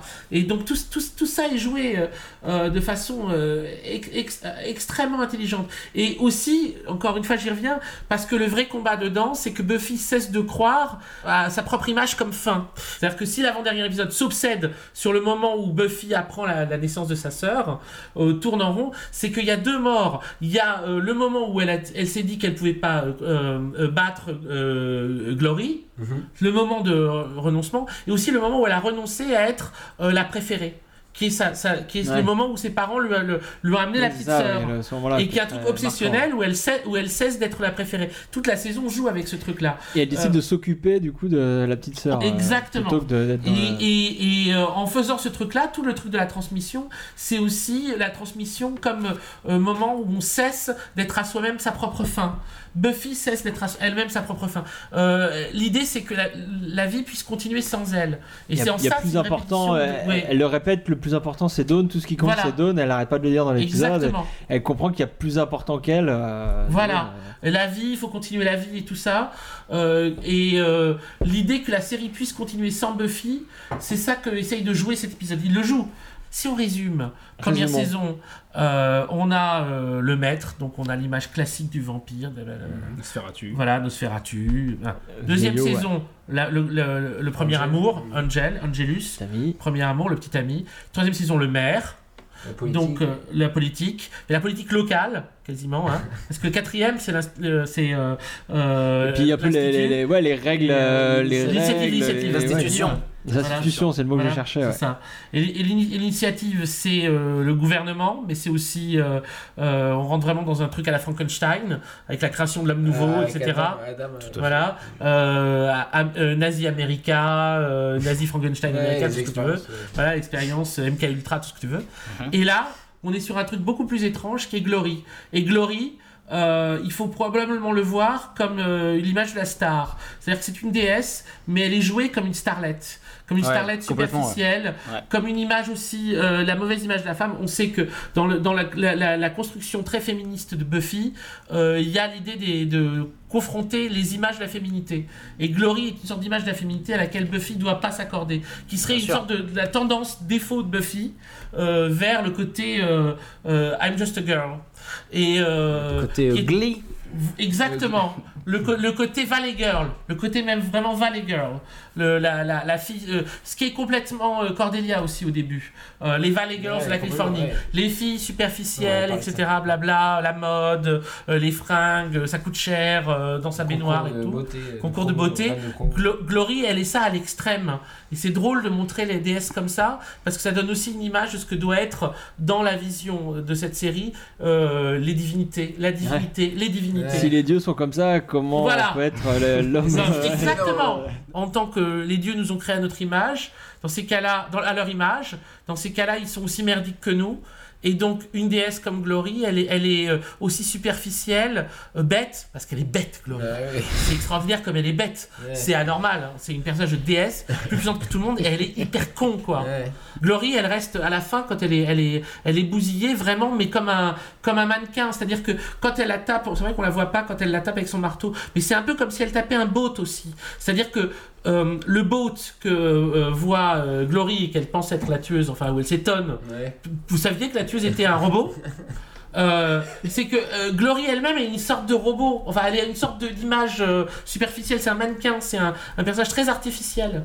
Qu'à euh, aucun moment on a vraiment d'émotion pour elle. Et alors, euh, le, le, le Ken qui l'a, euh, qui, qui, le- qui, le- qui est en son support de manifestation, et encore pire personnage Barbie- Barbie dont on sait rien, dont on n'apprend rien, Et dont on se fout, dont on se euh, fout, et qui euh. joue une espèce de beau mec complètement débile. Il ressemble vaguement à je sais pas quoi, à un To Be Free ou à Nicolas Bedos ou je sais pas quoi, c'est toujours ses gueules. Le mec que les Ftana aiment bien, une espèce de sous Delon quoi, grosso modo, Ouais. un, un fils raté de Delon, mais con comme une bille avec une sorte de voix sérieuse, tu sais, de- protecteur, euh, t'inquiète pas, euh, infirmier, euh, mes couilles quoi. Bravo, non mais nul. Laurie c'est une sorte de, de, de, de star. Qui, enfin, ça, ça pourrait être un futur de Buffy, ça pourrait être une des manières qu'aurait Buffy de se tromper. Elle pourrait devenir ça éventuellement. Si Dans un, dans un, un déesse, ouais. Voilà, si elle devenait arrogante, prétentieuse. On y revient, euh, When mais- She Was Bad. Voilà. J'avais par- j'avais parlé de When She Was Bad, on avait, une, on avait une Buffy euh, qui, qui oubliait sa mission de tueuse et qui profitait de tous ses, pouvoirs. tous ses pouvoirs pour euh, aller vers la mauvaise direction et elle était plus proche de Glory ouais, que, de, que Buffy. Exactement, exactement. Non mais tout à fait juste, tout à fait juste. C'est Buffy when she was bad. C'est Glory. Alors Et, la euh, conclusion. Est-ce qu'on est bon en conclusion? Je pense qu'on a pas mal conclu là, on est, on est ouais, bien. on, a, beau- on a dit beaucoup de trucs. Donc passons, passons tout de suite à la rubrique de l'invité et le- qui dit rubrique dit jingle forcément. Allez, c'est parti. What are you doing? My boyfriend. Go away. Psychologically, this is fascinating. Doesn't it make everyone want to lock them in separate rooms and do experiments on them? Naked girls, naked women, naked Buffy. Oh, stop me. Which question do you want me to answer first? Pacom alors, donc on a plusieurs questions. Alright. Les questions Ok. qu'on pose, euh, qu'on pose à tous nos invités. Oui. Qui es-tu Bien sûr. Euh, alors, non, donc c'est très Quelle est axé. ta couleur préférée C'est très axé Buffy. Hein. Alors, on, on est dans les préférences. On va commencer par quel est ton épisode préféré? Quel est mon épisode préféré Ouais. Euh, ok, il faut que j'en choisisse qu'un, hein, parce qu'il y en a plusieurs quand même. Et ça dépend des moments. Ça dépend des, ça dépend des Ah oui, moments. ça je peux comprendre. Bah, en, euh, en ce moment, parce que je l'ai revu il y a peu de temps, euh, ce serait juste euh, l'av- l'avant-dernier de cette saison-là. J'ai- Vraiment, j'adore cet épisode. The cet Weight of the World. The Weight of the World, le poids du monde. Qui est un peu le. Comme le. Si je dois faire encore un parallèle, c'est. euh, euh, vous savez, dans, dans Abbey Road, c'est Carry That Weight. C'est c'est la- c'est la- c'est la- c'est la- c'est un- c'est l'avant-dernier. euh, c'est pas exactement la. Si, c'est l'avant-dernier C'est morceau. C'est juste avant The End. Ouais. Carry That Weight. Tu vas devoir porter ce poids. Et c'est le truc là- la ouais. des Beatles. J'explique poids un du peu. Vous parlez d'un album des Beatles, d'un Oui. Abbey Road. Voilà. Et donc, euh, The Weight of the World, si on joue encore avec l'idée que cette saison-là est une sorte de fausse, der- dernière, épisode, fausse dernière saison, c'est un peu une sorte d'Abbey Road de, de Buffy. Et donc, avant The End, on a le Carry That Way, c'est-à-dire le truc où on dépose le poids du monde, où on parle de ce que c'est que de voir porter le monde sur ses épaules. Et c'est The Weight of the World. Et c'est un super épisode, vraiment. Celui-là, euh, vrai- il- j'ai euh, très profond dans mon cœur. Euh, j'adore Lies euh, My Parents Told, Told Me, ouais, c'est Ah vrai. oui, j'adore celui-là et j'adore, j'adore, j'adore, j'adore, j'adore, j'adore. euh, euh, Every Slayer has a death, death wish. C'est pas, pas, pas, pas, un titre d'épisode, hein, n'est-ce pas Ouais, C'est la phrase que dit euh, Spike dans un épisode où il explique les, les précédentes tueuses à Buffy. Ah Quel est le oui. titre de cet Eh épisode ben, déjà c'est. euh, C'est sur les flashbacks de Spike? Ouais, Le chat, ouais, ouais, il ouais, ouais. avec, euh, avec les flashbacks de Spike. Ah, ils vont nous le dire, ils vont trouver ça sur le. Oui, mais je il vois explique carrément. à Buffy, Ouais, il explique à Buffy Très, très épisode. faible, c'est ton, c'est ton désir de mourir et tout ça. Full for love, merci. Voilà. là. Merci. Ah, c'était Full for Full Love, for Love, merci. voilà. Bravo, Euh, bravo Jean-Baptiste. Euh, Euh, avant, Magali. Magali, pas de nom de famille. Enfin, bravo Magali, pas de nom de famille. Jamais de Full for Love. Euh, Full for you, Magali, pas de nom de famille. des. Deuxième, deuxième question, euh, Paco, comment tu as découvert Buffy? Oh, alors. Est-ce je que suis c'est- un, ouais. je suis un vieux mec. Donc j'ai vu Buffy euh, quand j'avais 20 ans, mais je l'ai pas vu de façon super. Je l'ai vu euh, parce que je regardais euh, des séries fantastiques, mais pas euh, à un niveau supérieur. C'est-à-dire que je l'ai vu de façon superficielle. J'ai pas vu tous les épisodes. Euh, je le voyais avec des copains, j'avais des machins, euh, et donc j'ai suivi de façon extrêmement irrégulière. Et je l'ai re- je l'ai pris vraiment sérieusement après, après, euh, après, que ce Après soit fin, fini. ouais. D'abord parce que euh, j'ai rencontré beaucoup de buffistes Ouais. Et je me suis dit, ça a l'air putain de génial. Mais vraiment putain de génial. Et donc, j'ai rencontré des buffistes comme, euh, comme Chloé, qui a, fait, qui, a fait son, qui a fait son livre sur Buffy, comme Stéphane Legrand, euh, qui, par- qui parlait de Buffy, d'autres gens même euh, aussi simplement sur Facebook, des références à Buffy, des trucs sur Buffy. Et je me disais, ok, mais en fait, il faudrait que je le fasse vraiment sérieusement, là, je repars en zéro. Donc j'ai commencé à les, à les télé- retélécharger tous, ça prenait beaucoup de temps. Les télécharger Oui. Oh, bah, Et- c'est mal. T'as acheté des DVD c'est mal. Et après, j'ai acheté des. Attends, attends, attends, attends. Et attends, j'ai toujours fait ça. Euh, parce que, euh, grosso modo, bon, euh, je suis un mec, euh, euh, comment dire, euh, pétri de culpabilité. Donc, de mauvaise conscience. Donc, j'ai tout téléchargé. Voilà. Et j'ai regardé, j'ai regardé la première saison et le début de la deuxième saison en téléchargé. Et puis je me suis dit, mais non, en fait, tu es un fan déjà, donc tu vas acheter tout parce Non, que euh, euh, j'ai été fan euh, en le revoyant à ce moment-là, mais Ouais, bien adulte, bien ça. Mais par contre, en le revoyant, j'avais pas été suffisamment spoilé pour véritablement savoir quelles seraient les, tu vois, les, les vraies bascules. Par exemple, en le voyant à ce moment-là, je n'étais absolument pas au courant de- du personnage de la petite sœur. Et euh, Ah, l'as oui, je l'ai découvert euh, dans, dans la foulée, dans mon binge-watching euh, euh, de, de, dans mon continuum. C'est à ce moment-là, j'ai découvert ple- plein de trucs euh, qui étaient totalement, totalement inattendus pour moi parce que c'est des trucs qui n'avaient pas été évoqués ou pas spoilés ou pas machin. Quoi, je savais qu'il y a un épisode où on pensait qu'elle était folle euh, parce que c'était le thème du livre de, de Chloé et que c'est un truc qui avait été repris dans Lost euh, dans Hurley. les, avec Hurley. Donc, sur- comme étant euh, vraiment un, un malade de Lost, euh, je savais que là-dessus, il y avait vraiment un antécédent Buffy Là, pour le coup. fort. Euh, Là, pas c'est une suite, putain mais- de citation. Ouais, carrément, ouais. Euh, c'est une citation, là, c'est pas une référence. C'est une cita- On peut dire c'est une citation. C'est surtout la, la dernière scène où, où on retourne dans le monde où Hurley est fou. Et là, on découvre Libby dedans. Yes. Euh, ça rejoue en le déplaçant et en le complexifiant. La dernière scène qui est dans le monde des fous avec de. Donc de- ouais. des fous. Donc bah on peut on peut évoquer tout de suite. euh, Lost euh, bah non mais voilà parce que nous nous voilà on peut le dire nous on t'a Ok. dé- on t'a découvert euh, nous par ton travail sur Lost. Un jour euh, Riley est venu nous voir. Ah j'ai lu un bouquin incroyable sur Lost. euh, le mec le mec le mec il a tout compris c'est génial tout ça voilà. Merci. Et, euh, et c'est comme ça qu'on t'a connu. Et voilà, et ça, on en vient à notre troisième question qu'on pose à tous nos invités. Oui. Euh, Qu'est-ce que tu fais dans la vie à part regarder Buffy? Je regarde Lost. Bah ouais, c'est ça. Bon, En ça, fait, tu euh, regardes plein de trucs. En fait, euh, Tu regardes Twin Peaks oh, aussi, je- Marion bien sûr, euh, ouais. Voilà. Frank Zappa. Frank Zappa, ouais, ouais, ouais, ça- et je lis les mystiques, voilà. Ouais, en gros, quoi, oui. euh, et j'ai écrit, j'écris sur les séries, euh, entre autres, sur, j'ai beaucoup écrit sur la pop musique. Euh, là, j'ai écrit sur le cinéma, mais en fait, le livre que j'ai terminé là, il y a, il y a quelques mois, euh, qui sortira en janvier prochain euh, aux éditions Super 8, est un livre qui est sur le cinéma fantastique, mais qui parle beaucoup plus de Buffy encore que dans mes autres bouquins. C'est-à-dire que ça va être un livre sur le cinéma fantastique. On va parler de Nosferatu, on va parler de Suspiria, on va parler euh, de Possession, on va parler du locataire, on va parler de Céline et Julie vont en bateau, on va parler de Midnight. Et là, dans tout ça, a- on va parler de Shining, et, on va, et dans tout ça, on va parler de Buffy et de Angel. Parce qu'en fait, à travers tous ces films-là, il y a, on va dire, quasiment euh, l'interprétation qu'en permet Buffy.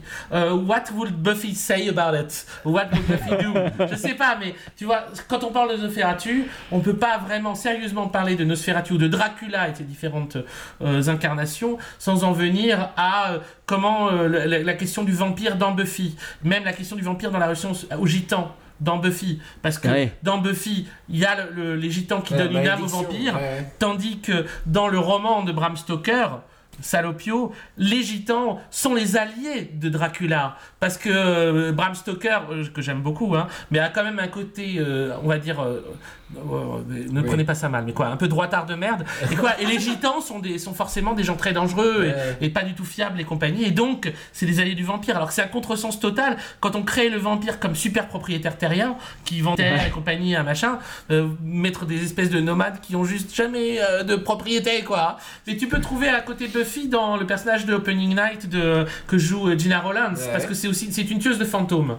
et donc, tu peux revoir euh, Opening Night et le combat par rapport à, sa, à la- euh, de Myrtle Gordon par rapport à sa propre féminité et aussi par rapport à ce que c'est qu'être un artiste, ce que c'est que d'être une actrice parce que dedans c'est un artiste. Mais ça mais parle pas de chasse aux fantômes, qu'on soit d'accord. ouais. Non, mais par contre elle, do- elle doit tuer un fantôme dans Opening Night. Littéralement? Bah oui. Elle a un fantôme qui euh, la hante Ah et oui, qu'elle doit ça, tuer ouais, ouais, pour pouvoir commencer à jouer. Ouais, Mais on parle, on parle du film de Cassavetes Oui. Absolument. D'accord. Oui. Je J'ai pas eu du tout cette vision du film, mais euh, d'accord. Et je parlerai de Céline Gillon en bateau dans, sa, dans la section euh. Non, mais bref, voilà. Quoi, euh, donc, euh, voilà, qu'est-ce que je fais Vous avez compris, j'écris des exégèses. À côté, je fais des films. Là, je revenais euh, euh, de montage euh, où je suis depuis deux mois en montage très très intensif. Bref, et donc on travaille là-dessus. C'est pour ça que ça prend beaucoup de temps. Cool. Et euh, que je suis un peu. euh, voilà, quoi. Et voilà, donc, mais quand je, je fais ça, je. Moi, Sinon, t'écris. Voilà, sinon j'écris. Quand j'écris, je fais des films. Voilà, vous savez. Qu'est-ce que vous faites J'ai mis encore 10 minutes, 20 minutes, 30 minutes. Votre invité de bavard de merde. T'as écrit euh, donc, sur, euh, sur Lost. euh, J'ai écrit sur Lost, ouais. Donc sur euh, Surtout. David Lynch. Oui. Surtout, je, non, Sur, surtout sur fait un roman alors. mais c'est- moi, Oui, j'ai même écrit un roman. Ah oui, un roman dans lequel tu, tu, tu vas jusqu'à mettre une référence à Buffy carrément. Euh, oui, dire à quel point vrai. t'es fan, hein, par Mais quel oui, point t'es c'est fan. vrai, C'est vrai, j'ai fait une, une référence au maire de Sunnydale. Bah ouais, non mais c'est génial parce que c'est une référence très pointue. euh, voilà. faut-. Il y en a une plus tordue à Angel, mais qui est plus euh, évocatrice. Ah, je parce l'ai que, pas lu, celle-là. En fait, c'est pas vraiment Angel, mais c'est dedans je parle du, du dingo euh, qui a tué le bébé, euh, qui est la, la vieille histoire de. Enfin, grosso modo, le truc qui, a- qui était le modèle, qui est une histoire vraie d'un couple qui est parti en voyage à Uluru. Lost encore une fois, à Uluru en Australie, et qui là a perdu son bébé. Ouais. Et euh, c'est un dingo, un chien, qui a pris le bébé et qui l'a mangé. Mais on a accusé en fait ce couple d'avoir fait un sacrifice rituel satanique et d'avoir tué le bébé ou d'avoir eux-mêmes mangé le bébé. D'accord. Et il y a eu un long procès où on a vraiment accusé cette femme d'avoir mangé. Il faut dire qu'elle avait beaucoup grossi ensuite. Euh, C'est une preuve, c'est une preuve tangible. Elle a mangé le bébé, Manger mais le elle a bébé, pas ça pu. Mais elle a pas pu le vomir C'est connu. ensuite. Voilà, elle a grossi énormément, euh, donc elle a mangé le bébé. Et euh, dans le procès, elle crie. D'ailleurs, on a une référence à ça dans Buffy. Bah oui, elle le crie, groupe. The dingo ate my baby. Bah oui, le groupe, le groupe de Oz. Oz, Ouais. Voilà. D'accord. The dingo ate my baby. Donc c'est la là que phrase- ça, c'est de là que ça vient. ça C'est une vraie phrase de vrai couple. Et ça a donné un film avec Meryl Streep qui s'appelle Un cri dans la nuit. Et euh, qui est un film d'une kitscherie euh, absolument euh, ahurissante et que j'avais regardé avec beaucoup d'intérêt. Euh, et euh, il y a une, ouais, y a une référence à ça. Et en fait, grosso modo, tordu, euh, c'est un peu l'idée d'Angel. Y Dans, dans le roman, il y avait une référence à, euh, c'était comme une espèce de scénario de Dark Dingo, le, le, le chien sombre qui après avoir mangé le bébé euh, pour sa rédemption euh, euh, doit partir à Los Angeles et résoudre des enquêtes. c'est ça qu'il doit faire.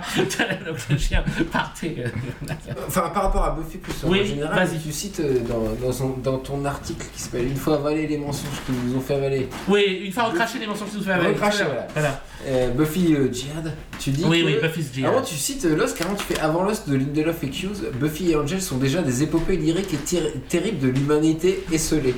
Oui, Et donc tu parles Donc- du syndrome de, enfin, des- de ces héros s- célibataire. et solitaires. Enfin, Absolument. moi, je voulais juste que tu développes. Donc là, là, là, l'article, on peut le retrouver dans, dans Pop Yoga, hein, c'est ça, c'est ça l'article dont tu parles. Oui, oui. Euh, voilà, c'est un, un livre qui met, qui compile plein d'articles euh, sur différentes, euh, C'est une différentes, sorte d'anthologie. Dont celui-là sur Buffy. Ouais. dont, dont un sur Buffy, voilà. Absolument. Et en fait, euh, oui, alors ça, c'est un truc qui m'a beaucoup tu parles de. Ben, tu, tu fais Oui. référence à, à tous ces personnages euh, esselés et ce qui finissent célibataires. euh, Oui, c'est un des phénomènes les plus macroscopiques de, la société de, moderne, Ouais. surtout occidentale. C'est-à-dire c'est euh, le célibatariat euh, pandémique. C'est-à-dire, c'est un truc où euh, euh, c'est de plus en plus dans les grandes villes et tout ça, c'est comme une maladie qu'on se refile tous, quoi, virale. Et, les- et le degré de célibatariat est absolument hallucinant. Mais donc, ce serait obligatoire pour les personnages de Whedon. Enfin, pas obligatoire, mais disons que je crois qu'ils annoncent un truc par rapport à ça. Surtout Buffy, c'est quelqu'un qui doit être seul. Elle doit être seule. L'amour Oui. ne doit surtout pas se, se, se constituer Mhm. comme euh, relation euh, euh, durable. Et euh, dans Lost, on a un truc un peu comme ça. Parce que par il n'y a exemple, aucun personnage qui. Enfin, aucun couple qui marche dans, dans Lost. ah, dans Lost, c'est encore pire. ouais. c'est encore pire. La- la- L'amour dans Lost, un peu comme chez Buffy d'ailleurs, c'est un amour sacrifice. C'est un amour sacrifice. C'est un- on, euh, la preuve de ton amour, c'est ta capacité à mourir pour la communauté, Ouais. pour la Une totalité. dévotion totale. euh, Voilà. pour, euh, Et pour- chez, Lo- et chez Lost, c'est encore plus dingue parce que c'est pour l'île. C'est même pas pour les humains. pas- Tous les humains vont mourir. C'est pour l'île. Mais dans Buffy, c'est pour euh, la communauté. C'est pour, euh, c'est pour le monde. C'est pour la continuité de la vie. C'est pour Dawn là. C'est pour. Mais quoi, c'est- un peu la même idée, sauf que Lost est une série de Brahman et, et Buffy une série de Kshatriya. Donc Buffy c'est la guerre. Oui, voilà. Buffy, c'est la guerre, et donc c'est la question du pouvoir, et donc c'est it's, it's, it's about power. Ouais, ouais. C'est la question du pouvoir. C'est la question du pouvoir, du pouvoir guerrier, du pouvoir des armes. C'est la question de la, de la direction du monde. C'est la question de, on va pas laisser des salauds euh, prendre la tête. Ouais. On va continuer à se battre pour que les salauds prennent jamais la tête. C'est la résistance. Hmm. Tandis que Lost, c'est la série des Brahmanes, c'est la série des prêtres. C'est on doit conserver intact le dépôt de la connaissance. Le reste ne compte pas. C'est ça qui est important. Et Jack devient va, sur la même longueur d'onde que Locke, Qui est le premier dans la voilà, qui est le premier Brahman dans la saison 6. Et où, où Ouais. rien n'est plus important que l'île et que le dépôt de l'île. Et même à dernier, dernier, épi- dernier Bah, épisode, il, quand, cho- il fait voilà. son choix. ouais. Il fait son choix. Et on va se sacrifier pour l'île. Mm. Tous les personnages, d'une certaine façon, devront mourir pour l'île. Euh, initialement, euh, grande pensée des Kshatriyas, c'est dans l'Inde. Et c'est la Bhagavad Gita, mais c'est plein d'autres textes. Et, tr- et très souvent, à, à- au thème de la guerre est associé le thème de l'amour. On a ça en Occident avec les romans de chevalerie. Les romans de chevalerie, c'est pour ça que tu disais la princesse, c'est exact. Tout à fait juste. Ouais. Buffy, elle fonctionne comme un chevalier du Graal, là, qui doit sauver une princesse. Et c'est très important qu'il y ait le thème amoureux au centre, parce que sinon la guerre est très emmerdante. C'est extrêmement emmerdant. Il faut au moins de l'érotisme, il faut au moins de, de l'amour, il faut au moins euh, euh, qu'on qu'on se touche pour supporter ce truc de... de- Tandis que dans Lost, c'est secondaire. C'est vraiment secondaire. C'est que dans la saison 6 où ça redevient important, pour réveiller les, pour réveiller les personnages. C'est parce que Desmond prend le dessus aussi. Desmond prend le dessus C'est et une lui... saison à part aussi. c'est une saison à part. Ouais, c'est pas dans le- Et Desmond-. Et Desmond prend le dessus dans le monde de Manifestation Subtile, dans les Flash Ouais. Ways, et donc il imprime le thème amoureux dans tous les personnages. C'est le thème amoureux qui va les faire se ressouvenir.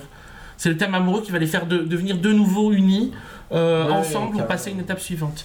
Et euh, on peut dire euh, que Desmond, en effet, dans, dans ce sens-là, c'est le personnage le plus Buffyesque de Lost. Et voilà, Ah bah voilà, tu Oui, oui, mieux. les gens- Voilà, les gens comme qui- conclusion. qui Non, mais- connaissent pas Lost, c'est Oui. au revoir. Ils- Pardon, excusez-moi. partent. Non mais non mais moi je suis. Non, mais voilà, mais. Sorry. Donc ouais, donc t'as un bouquin qui va sortir bientôt. Tu peux nous dire comment ça va s'appeler ou Non, pas c'est encore surprise. C'est secret.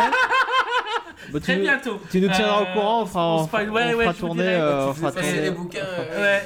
On fera Là- tourner l'info. Ouais, non, mais voilà. Enfin, je crois. Saison 2, saison 2. Ce que t'as écrit sur Buffy, de toute façon, on retrouve ça dans Pop Yoga pour l'instant. Il y Si y a un s'intéresse texte à- totalement sur Buffy dans Pop Yoga. C'est ça. Et, euh, et voilà. Entre autres. En- voilà, Ouais, entre autres, parce que c'est plein de, il y a euh, plein, il y a plein plein de choses différentes. Ouais. Mais très Bien. bien, passons euh, donc à la dernière, une, enfin l'avant-dernière rubrique euh, du podcast, qui serait si t'aimes Buffy, tu vas aimer ça. You're English, right? Yeah. I've seen every episode of Doctor Who. For God's sakes, Andrew, you've been in here for 30 minutes. What are you doing? Entertaining and educating. Why can't you just masturbate like the rest of us? Euh, donc oui, si t'aimes Buffy, tu vas aimer ça. Euh, donc on essaye de vous conseiller euh, des œuvres qui pourraient vous plaire, vous fans de Buffy. Et alors moi j'ai pensé à euh, vous parler d'une série qui s'appelle, alors là, on voit tous les bouquins de Paco, ah, voilà, Man Seeking Woman. Est-ce que vous connaissez ça? Oui, oui, très bon ça. Alors, c'est une, euh, une série humoristique. On débattait avant le début si c'était une sitcom ou pas. Bref, c'est une série de 20 minutes euh, qui passait sur la chaîne FXX, enfin avec deux X. Euh, Je viens de le dire parce que. je fais F, Ça, F, C'est un porno là que F, tu veux nous montrer Encore un, X. C'est pas du tout un euh, porno. Putain, il a l'air pas mal C'est une série complètement géniale. Des donc, pornos qui- où des mecs baissent des nanas monstres. qui, qui a, des trolls. qui a commencé l'année dernière. Le pan de troll. Alors, je vous raconte l'histoire, c'est Joss, Joss donc qu'on voit à gauche là, euh, qui se. ah bah, je vais même vous mettre. amoureux euh, d'une troll. Manifestement, hein, euh, Je vais vous mettre le. apparemment. Pour ceux qui sont en live Allez. euh, ou sur la version YouTube, je vais vous mettre. Ah, ça c'est euh, cool ça. bien Ouais. joué. Le trailer euh, pendant que Ouais. je parle. Euh, donc c'est Joss qui se fait larguer par euh, sa copine et qui galère pour retrouver une autre nana. Euh, donc Oui. dans Buffy, pour rappel, le fantastique euh, nous nous balise les étapes à franchir pour devenir adulte. Oui. Et bien ici, le fantastique va nous montrer toutes les épreuves horribles pour euh, à subir pour se mettre en couple. Euh, donc c'est une espèce de grosse parodie de comédie romantique, mais à la sauce euh, fantastique avec que les codes du fantastique, les monstres du fantastique, tout ça.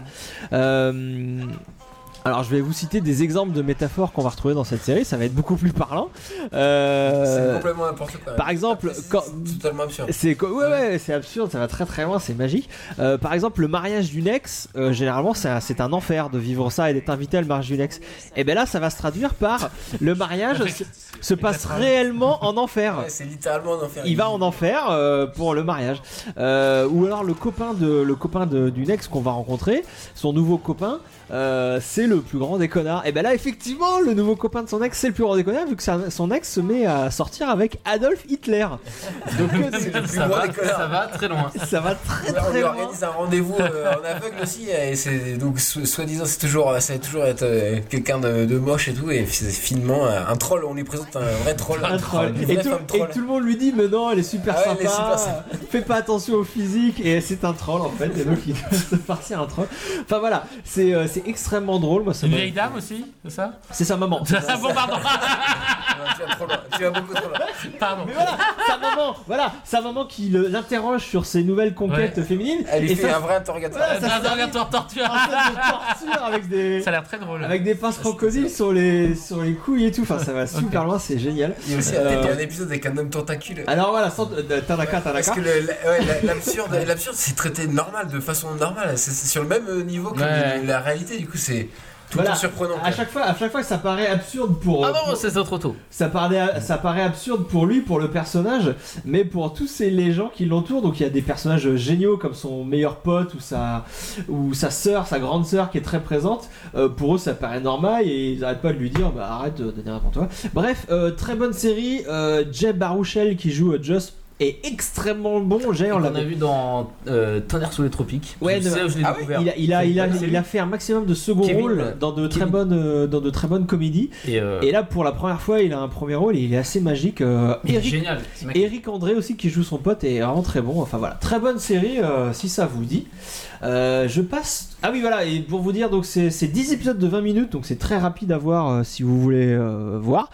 Euh, et la deuxième saison euh, est prévue pour 2016, donc on a adapté d'un roman. euh, je crois que le On a de très série, hâte. Il a sorti un roman. avant, très bonne info de, de Riley. J'ai pas fait de recherche, mais il me, il me semble. C'est deux têtes, tout ça c'est deux têtes, Ça, bien, évidemment. Euh, Clément, maintenant Clément euh, veut nous parler de musique. Est-ce que je te balance la musique ou pas c'est saison péter- 2. Fais péter le son. Balance le son, papa.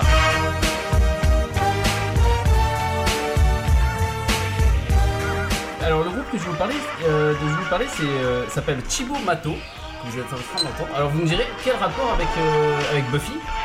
Eh bien parce qu'en fait vous avez entendu euh, ce groupe dans l'épisode de- l'épisode 1 de la saison 2. C'est très euh, je sais pas si vous m'entendez Alors, le mix est voilà alors euh, saison euh, saison 1 de, de saison 1 de la, la saison 2 pardon, épisode 1 de la saison 2 et euh, ce groupe euh, donc en fait j'ai fait des recherches pour vous pour vous euh, préciser le, le genre j'ai pas j'ai pas su euh, très bien très bien le, le dire alors c'est Du rap.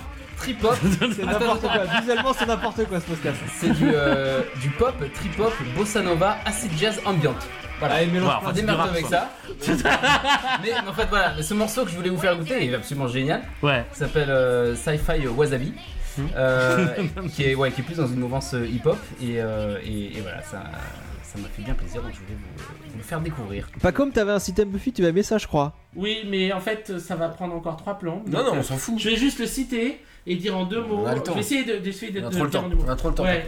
Si vous aimez Buffy, regardez un film français des années 70 et qui fait 3h30. Ah non, pas un film français des années 70, euh, pas et qui fait 3h30 qui s'appelle Céline et Julie vont un bateau de Jacques Rivette.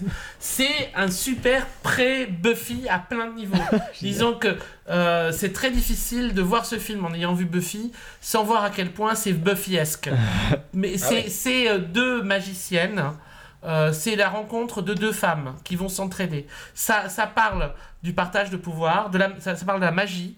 Euh, c'est fait sur un mode extrêmement humoristique, c'est-à-dire que tout le long, elles sont des sortes aussi de Zazie dans le métro, toutes les deux, alors qu'elles sont tout le temps en train de faire des espèces de gags de petites filles et tout ça. C'est Juliette Berthaud et Dominique Labourier. Et, euh, et, tout- et toute leur relation va se jouer autour euh, d'un espèce d'univers ensorcelé qu'elles vont devoir désensorceler. Et cet univers ensorcelé qu'elles vont devoir désensorceler, c'est un truc, c'est grosso modo une image, exactement comme de Buffy, de tout ce qui craint.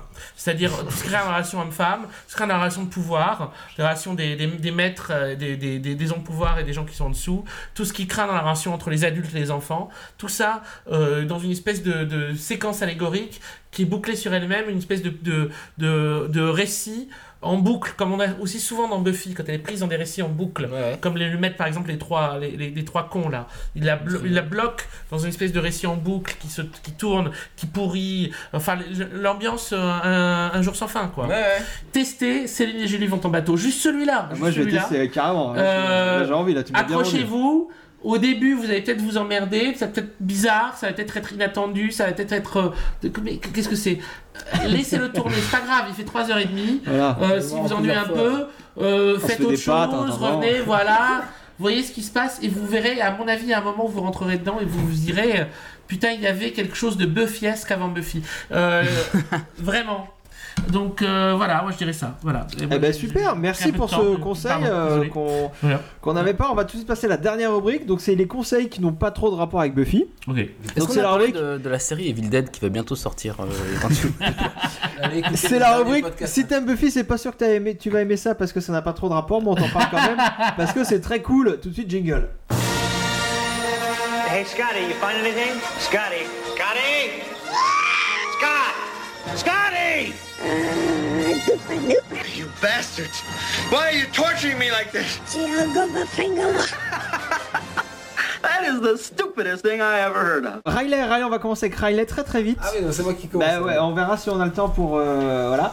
Euh, donc tu veux nous Pour le parler d'une bande dessinée, c'est ça? Non, c'est alors, une fois n'est pas coutume, je vais vous parler d'un manga, parce que j'aime bien les comics, mais j'aime bien aussi les mangas. Euh, c'est un manga écrit par Naoki Urasawa et euh, Takashi Nagasaki. C'est sur- publié aux éditions Pika, voilà, pour euh, les infos. Euh, Naoki Urasawa, c'est l'auteur de Monster et 20th Century Boys. Donc les gens qui connaissent le manga euh, connaissent, parce que c'est quelqu'un de très respecté, c'est un auteur... euh, Ah, Monster, c'est une théorie hein, Ouais, absolue. hein. Et puis 20th Century Boys, c'est très très lostien et tu, Ah. tu risques, tu risques d'aimer.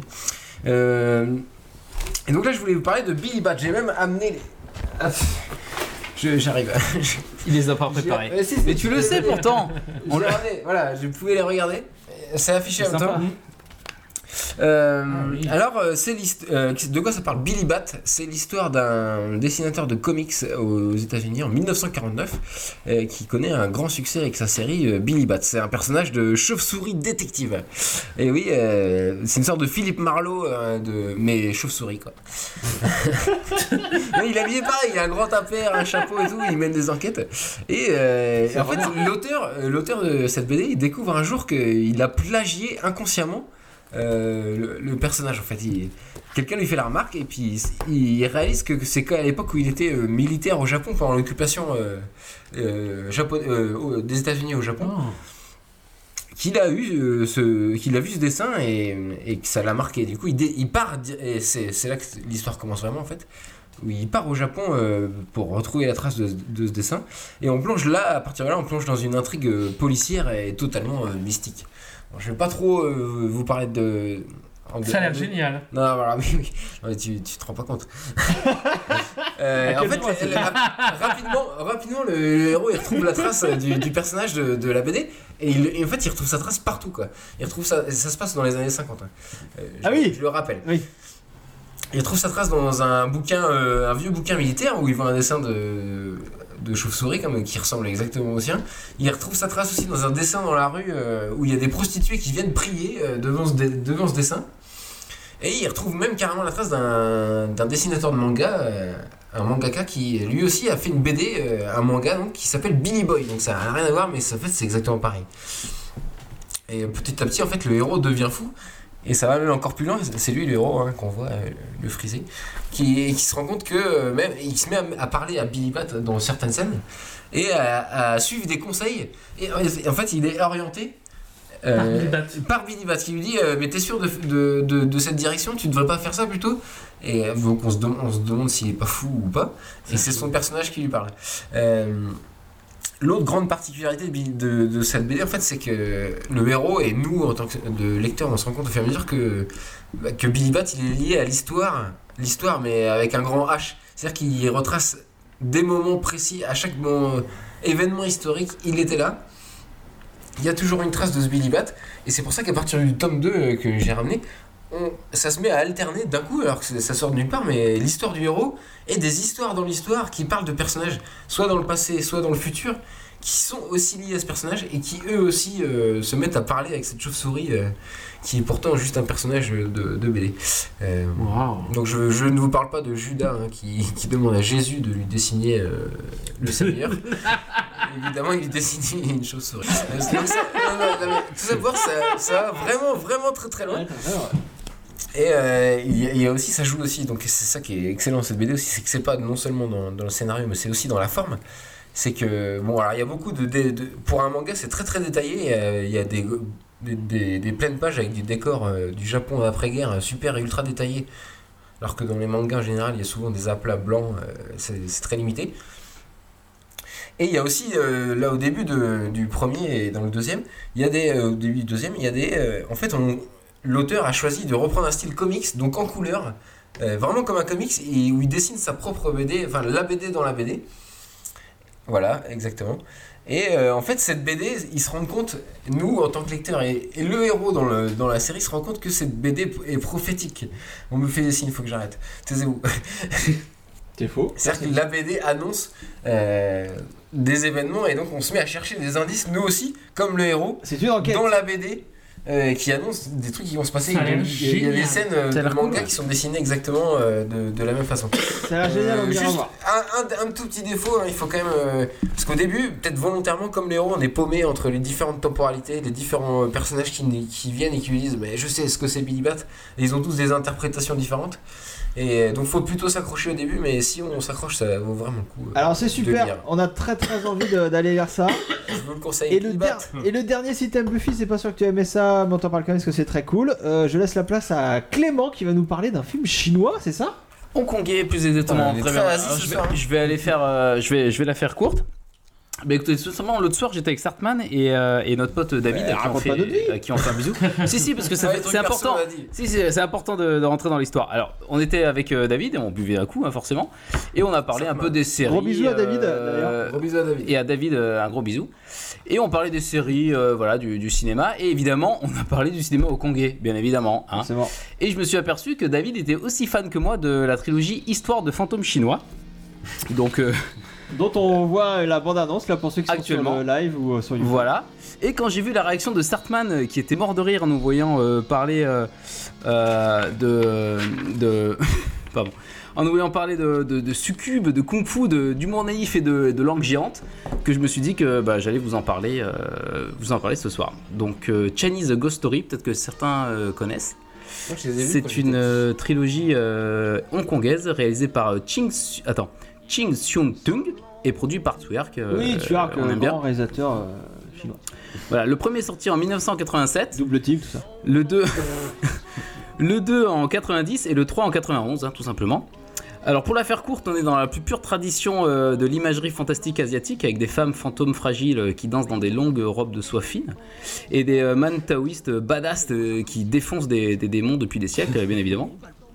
Bon alors, c'est kitsch euh, ça se prend pas au sérieux une seconde, et en plus la direction artistique est plutôt soignée, donc euh, c'est euh, c'est plutôt cool. Alors le 1 est chiant, le 2 est très cool, et le 3 n'a aucun intérêt, à part si, on aime les, lobes d'oreilles qui, qui, servent de protection contre les, les démons. C'est tout un programme. Euh, voilà, je vous invite à regarder ça euh, pour, euh, pour vous taper un trip rétro, rétro fantastique et euh, si vous vous intéressez au montage, parce que les Hongkongais ont définitivement tout compris au montage. ça. Alors moi depuis Il y a que de vous- tentacule en plus. Voilà, depuis que vous m'en avez parlé, j'ai pas pu m'empêcher d'aller voir forcément. Euh, alors j'ai vu que le 1 qui était effectivement pas ouf. Euh, mais surtout j'ai vu en VF et euh, voilà là on se croirait dans Nicky Larson euh, c'est c'est très très Il y a bon là trois acteurs pour doubler. la VF euh, on voit des bons pâtés hein. Euh, mais oui enfin je pense que c'est peut-être pour plus pour les jeunes t'as vu Quelle année euh, Oui. t'avais vu ça très jeune J'ai hein vu ça très jeune Ouais, et pense, en, le, en le regardant avant le podcast, je Alors, me suis refait les trois et je me suis dit qu'effectivement j'avais plus de, de- de- euh, pour étant plus jeune. quoi. enfants ou jeunes ados, ça peut être très très. Ça peut faire rêver. Il quoi. faut voir ça, peut il faut faire, voir ça. décoller quoi. Il faut voir ça. Nous, on est peut-être un C'est les années 80 ça? Ouais. 90 le dernier, je crois. Bah super, on a, on a tout dit, on a tout dit ce qu'on avait à dire. On peut libérer nos, nos amis qui sont sur le chat. On peut libérer notre invité. Qu'est-ce que vous en pensez Donc on remercie beaucoup. Vous Pac- pouvez aller dormir maintenant. Vous pouvez aller dormir. Merci beaucoup euh. Pacom d'être venu euh, nous voir et d'avoir partagé avec nous euh, toutes tes Eh ben, connaissances sur Buffy. plaisir. Euh, pensez tous à nous mettre 5 étoiles sur iTunes, euh, à faire du, du retweet, du fave, du tout ça sur les Twitter, sur le Facebook. Euh, alors on vous annonce, mais on n'est pas sûr qu'on sera sûrement au Comic Con du 23 au 24, euh, 20 23 au 25 octobre prochain à la Villette à Paris. Euh, on sait pas encore si on aura un stand ou pas, mais, mais- Normalement, oui. Normalement oui, mais au pire on y sera en tant que touriste pour aller faire un gros bisou à Jazz Masters qui sera aussi présent. Sinon, on vous dit à dans trois semaines hein, pour un nouveau numéro, parce que ça y est, c'est fini les vacances. Hein, euh, on attaque toutes les trois semaines. Et on, on, vous fait un gros bisou et on vous dit à très bientôt. Tchuss Merci. Ciao Salut Salut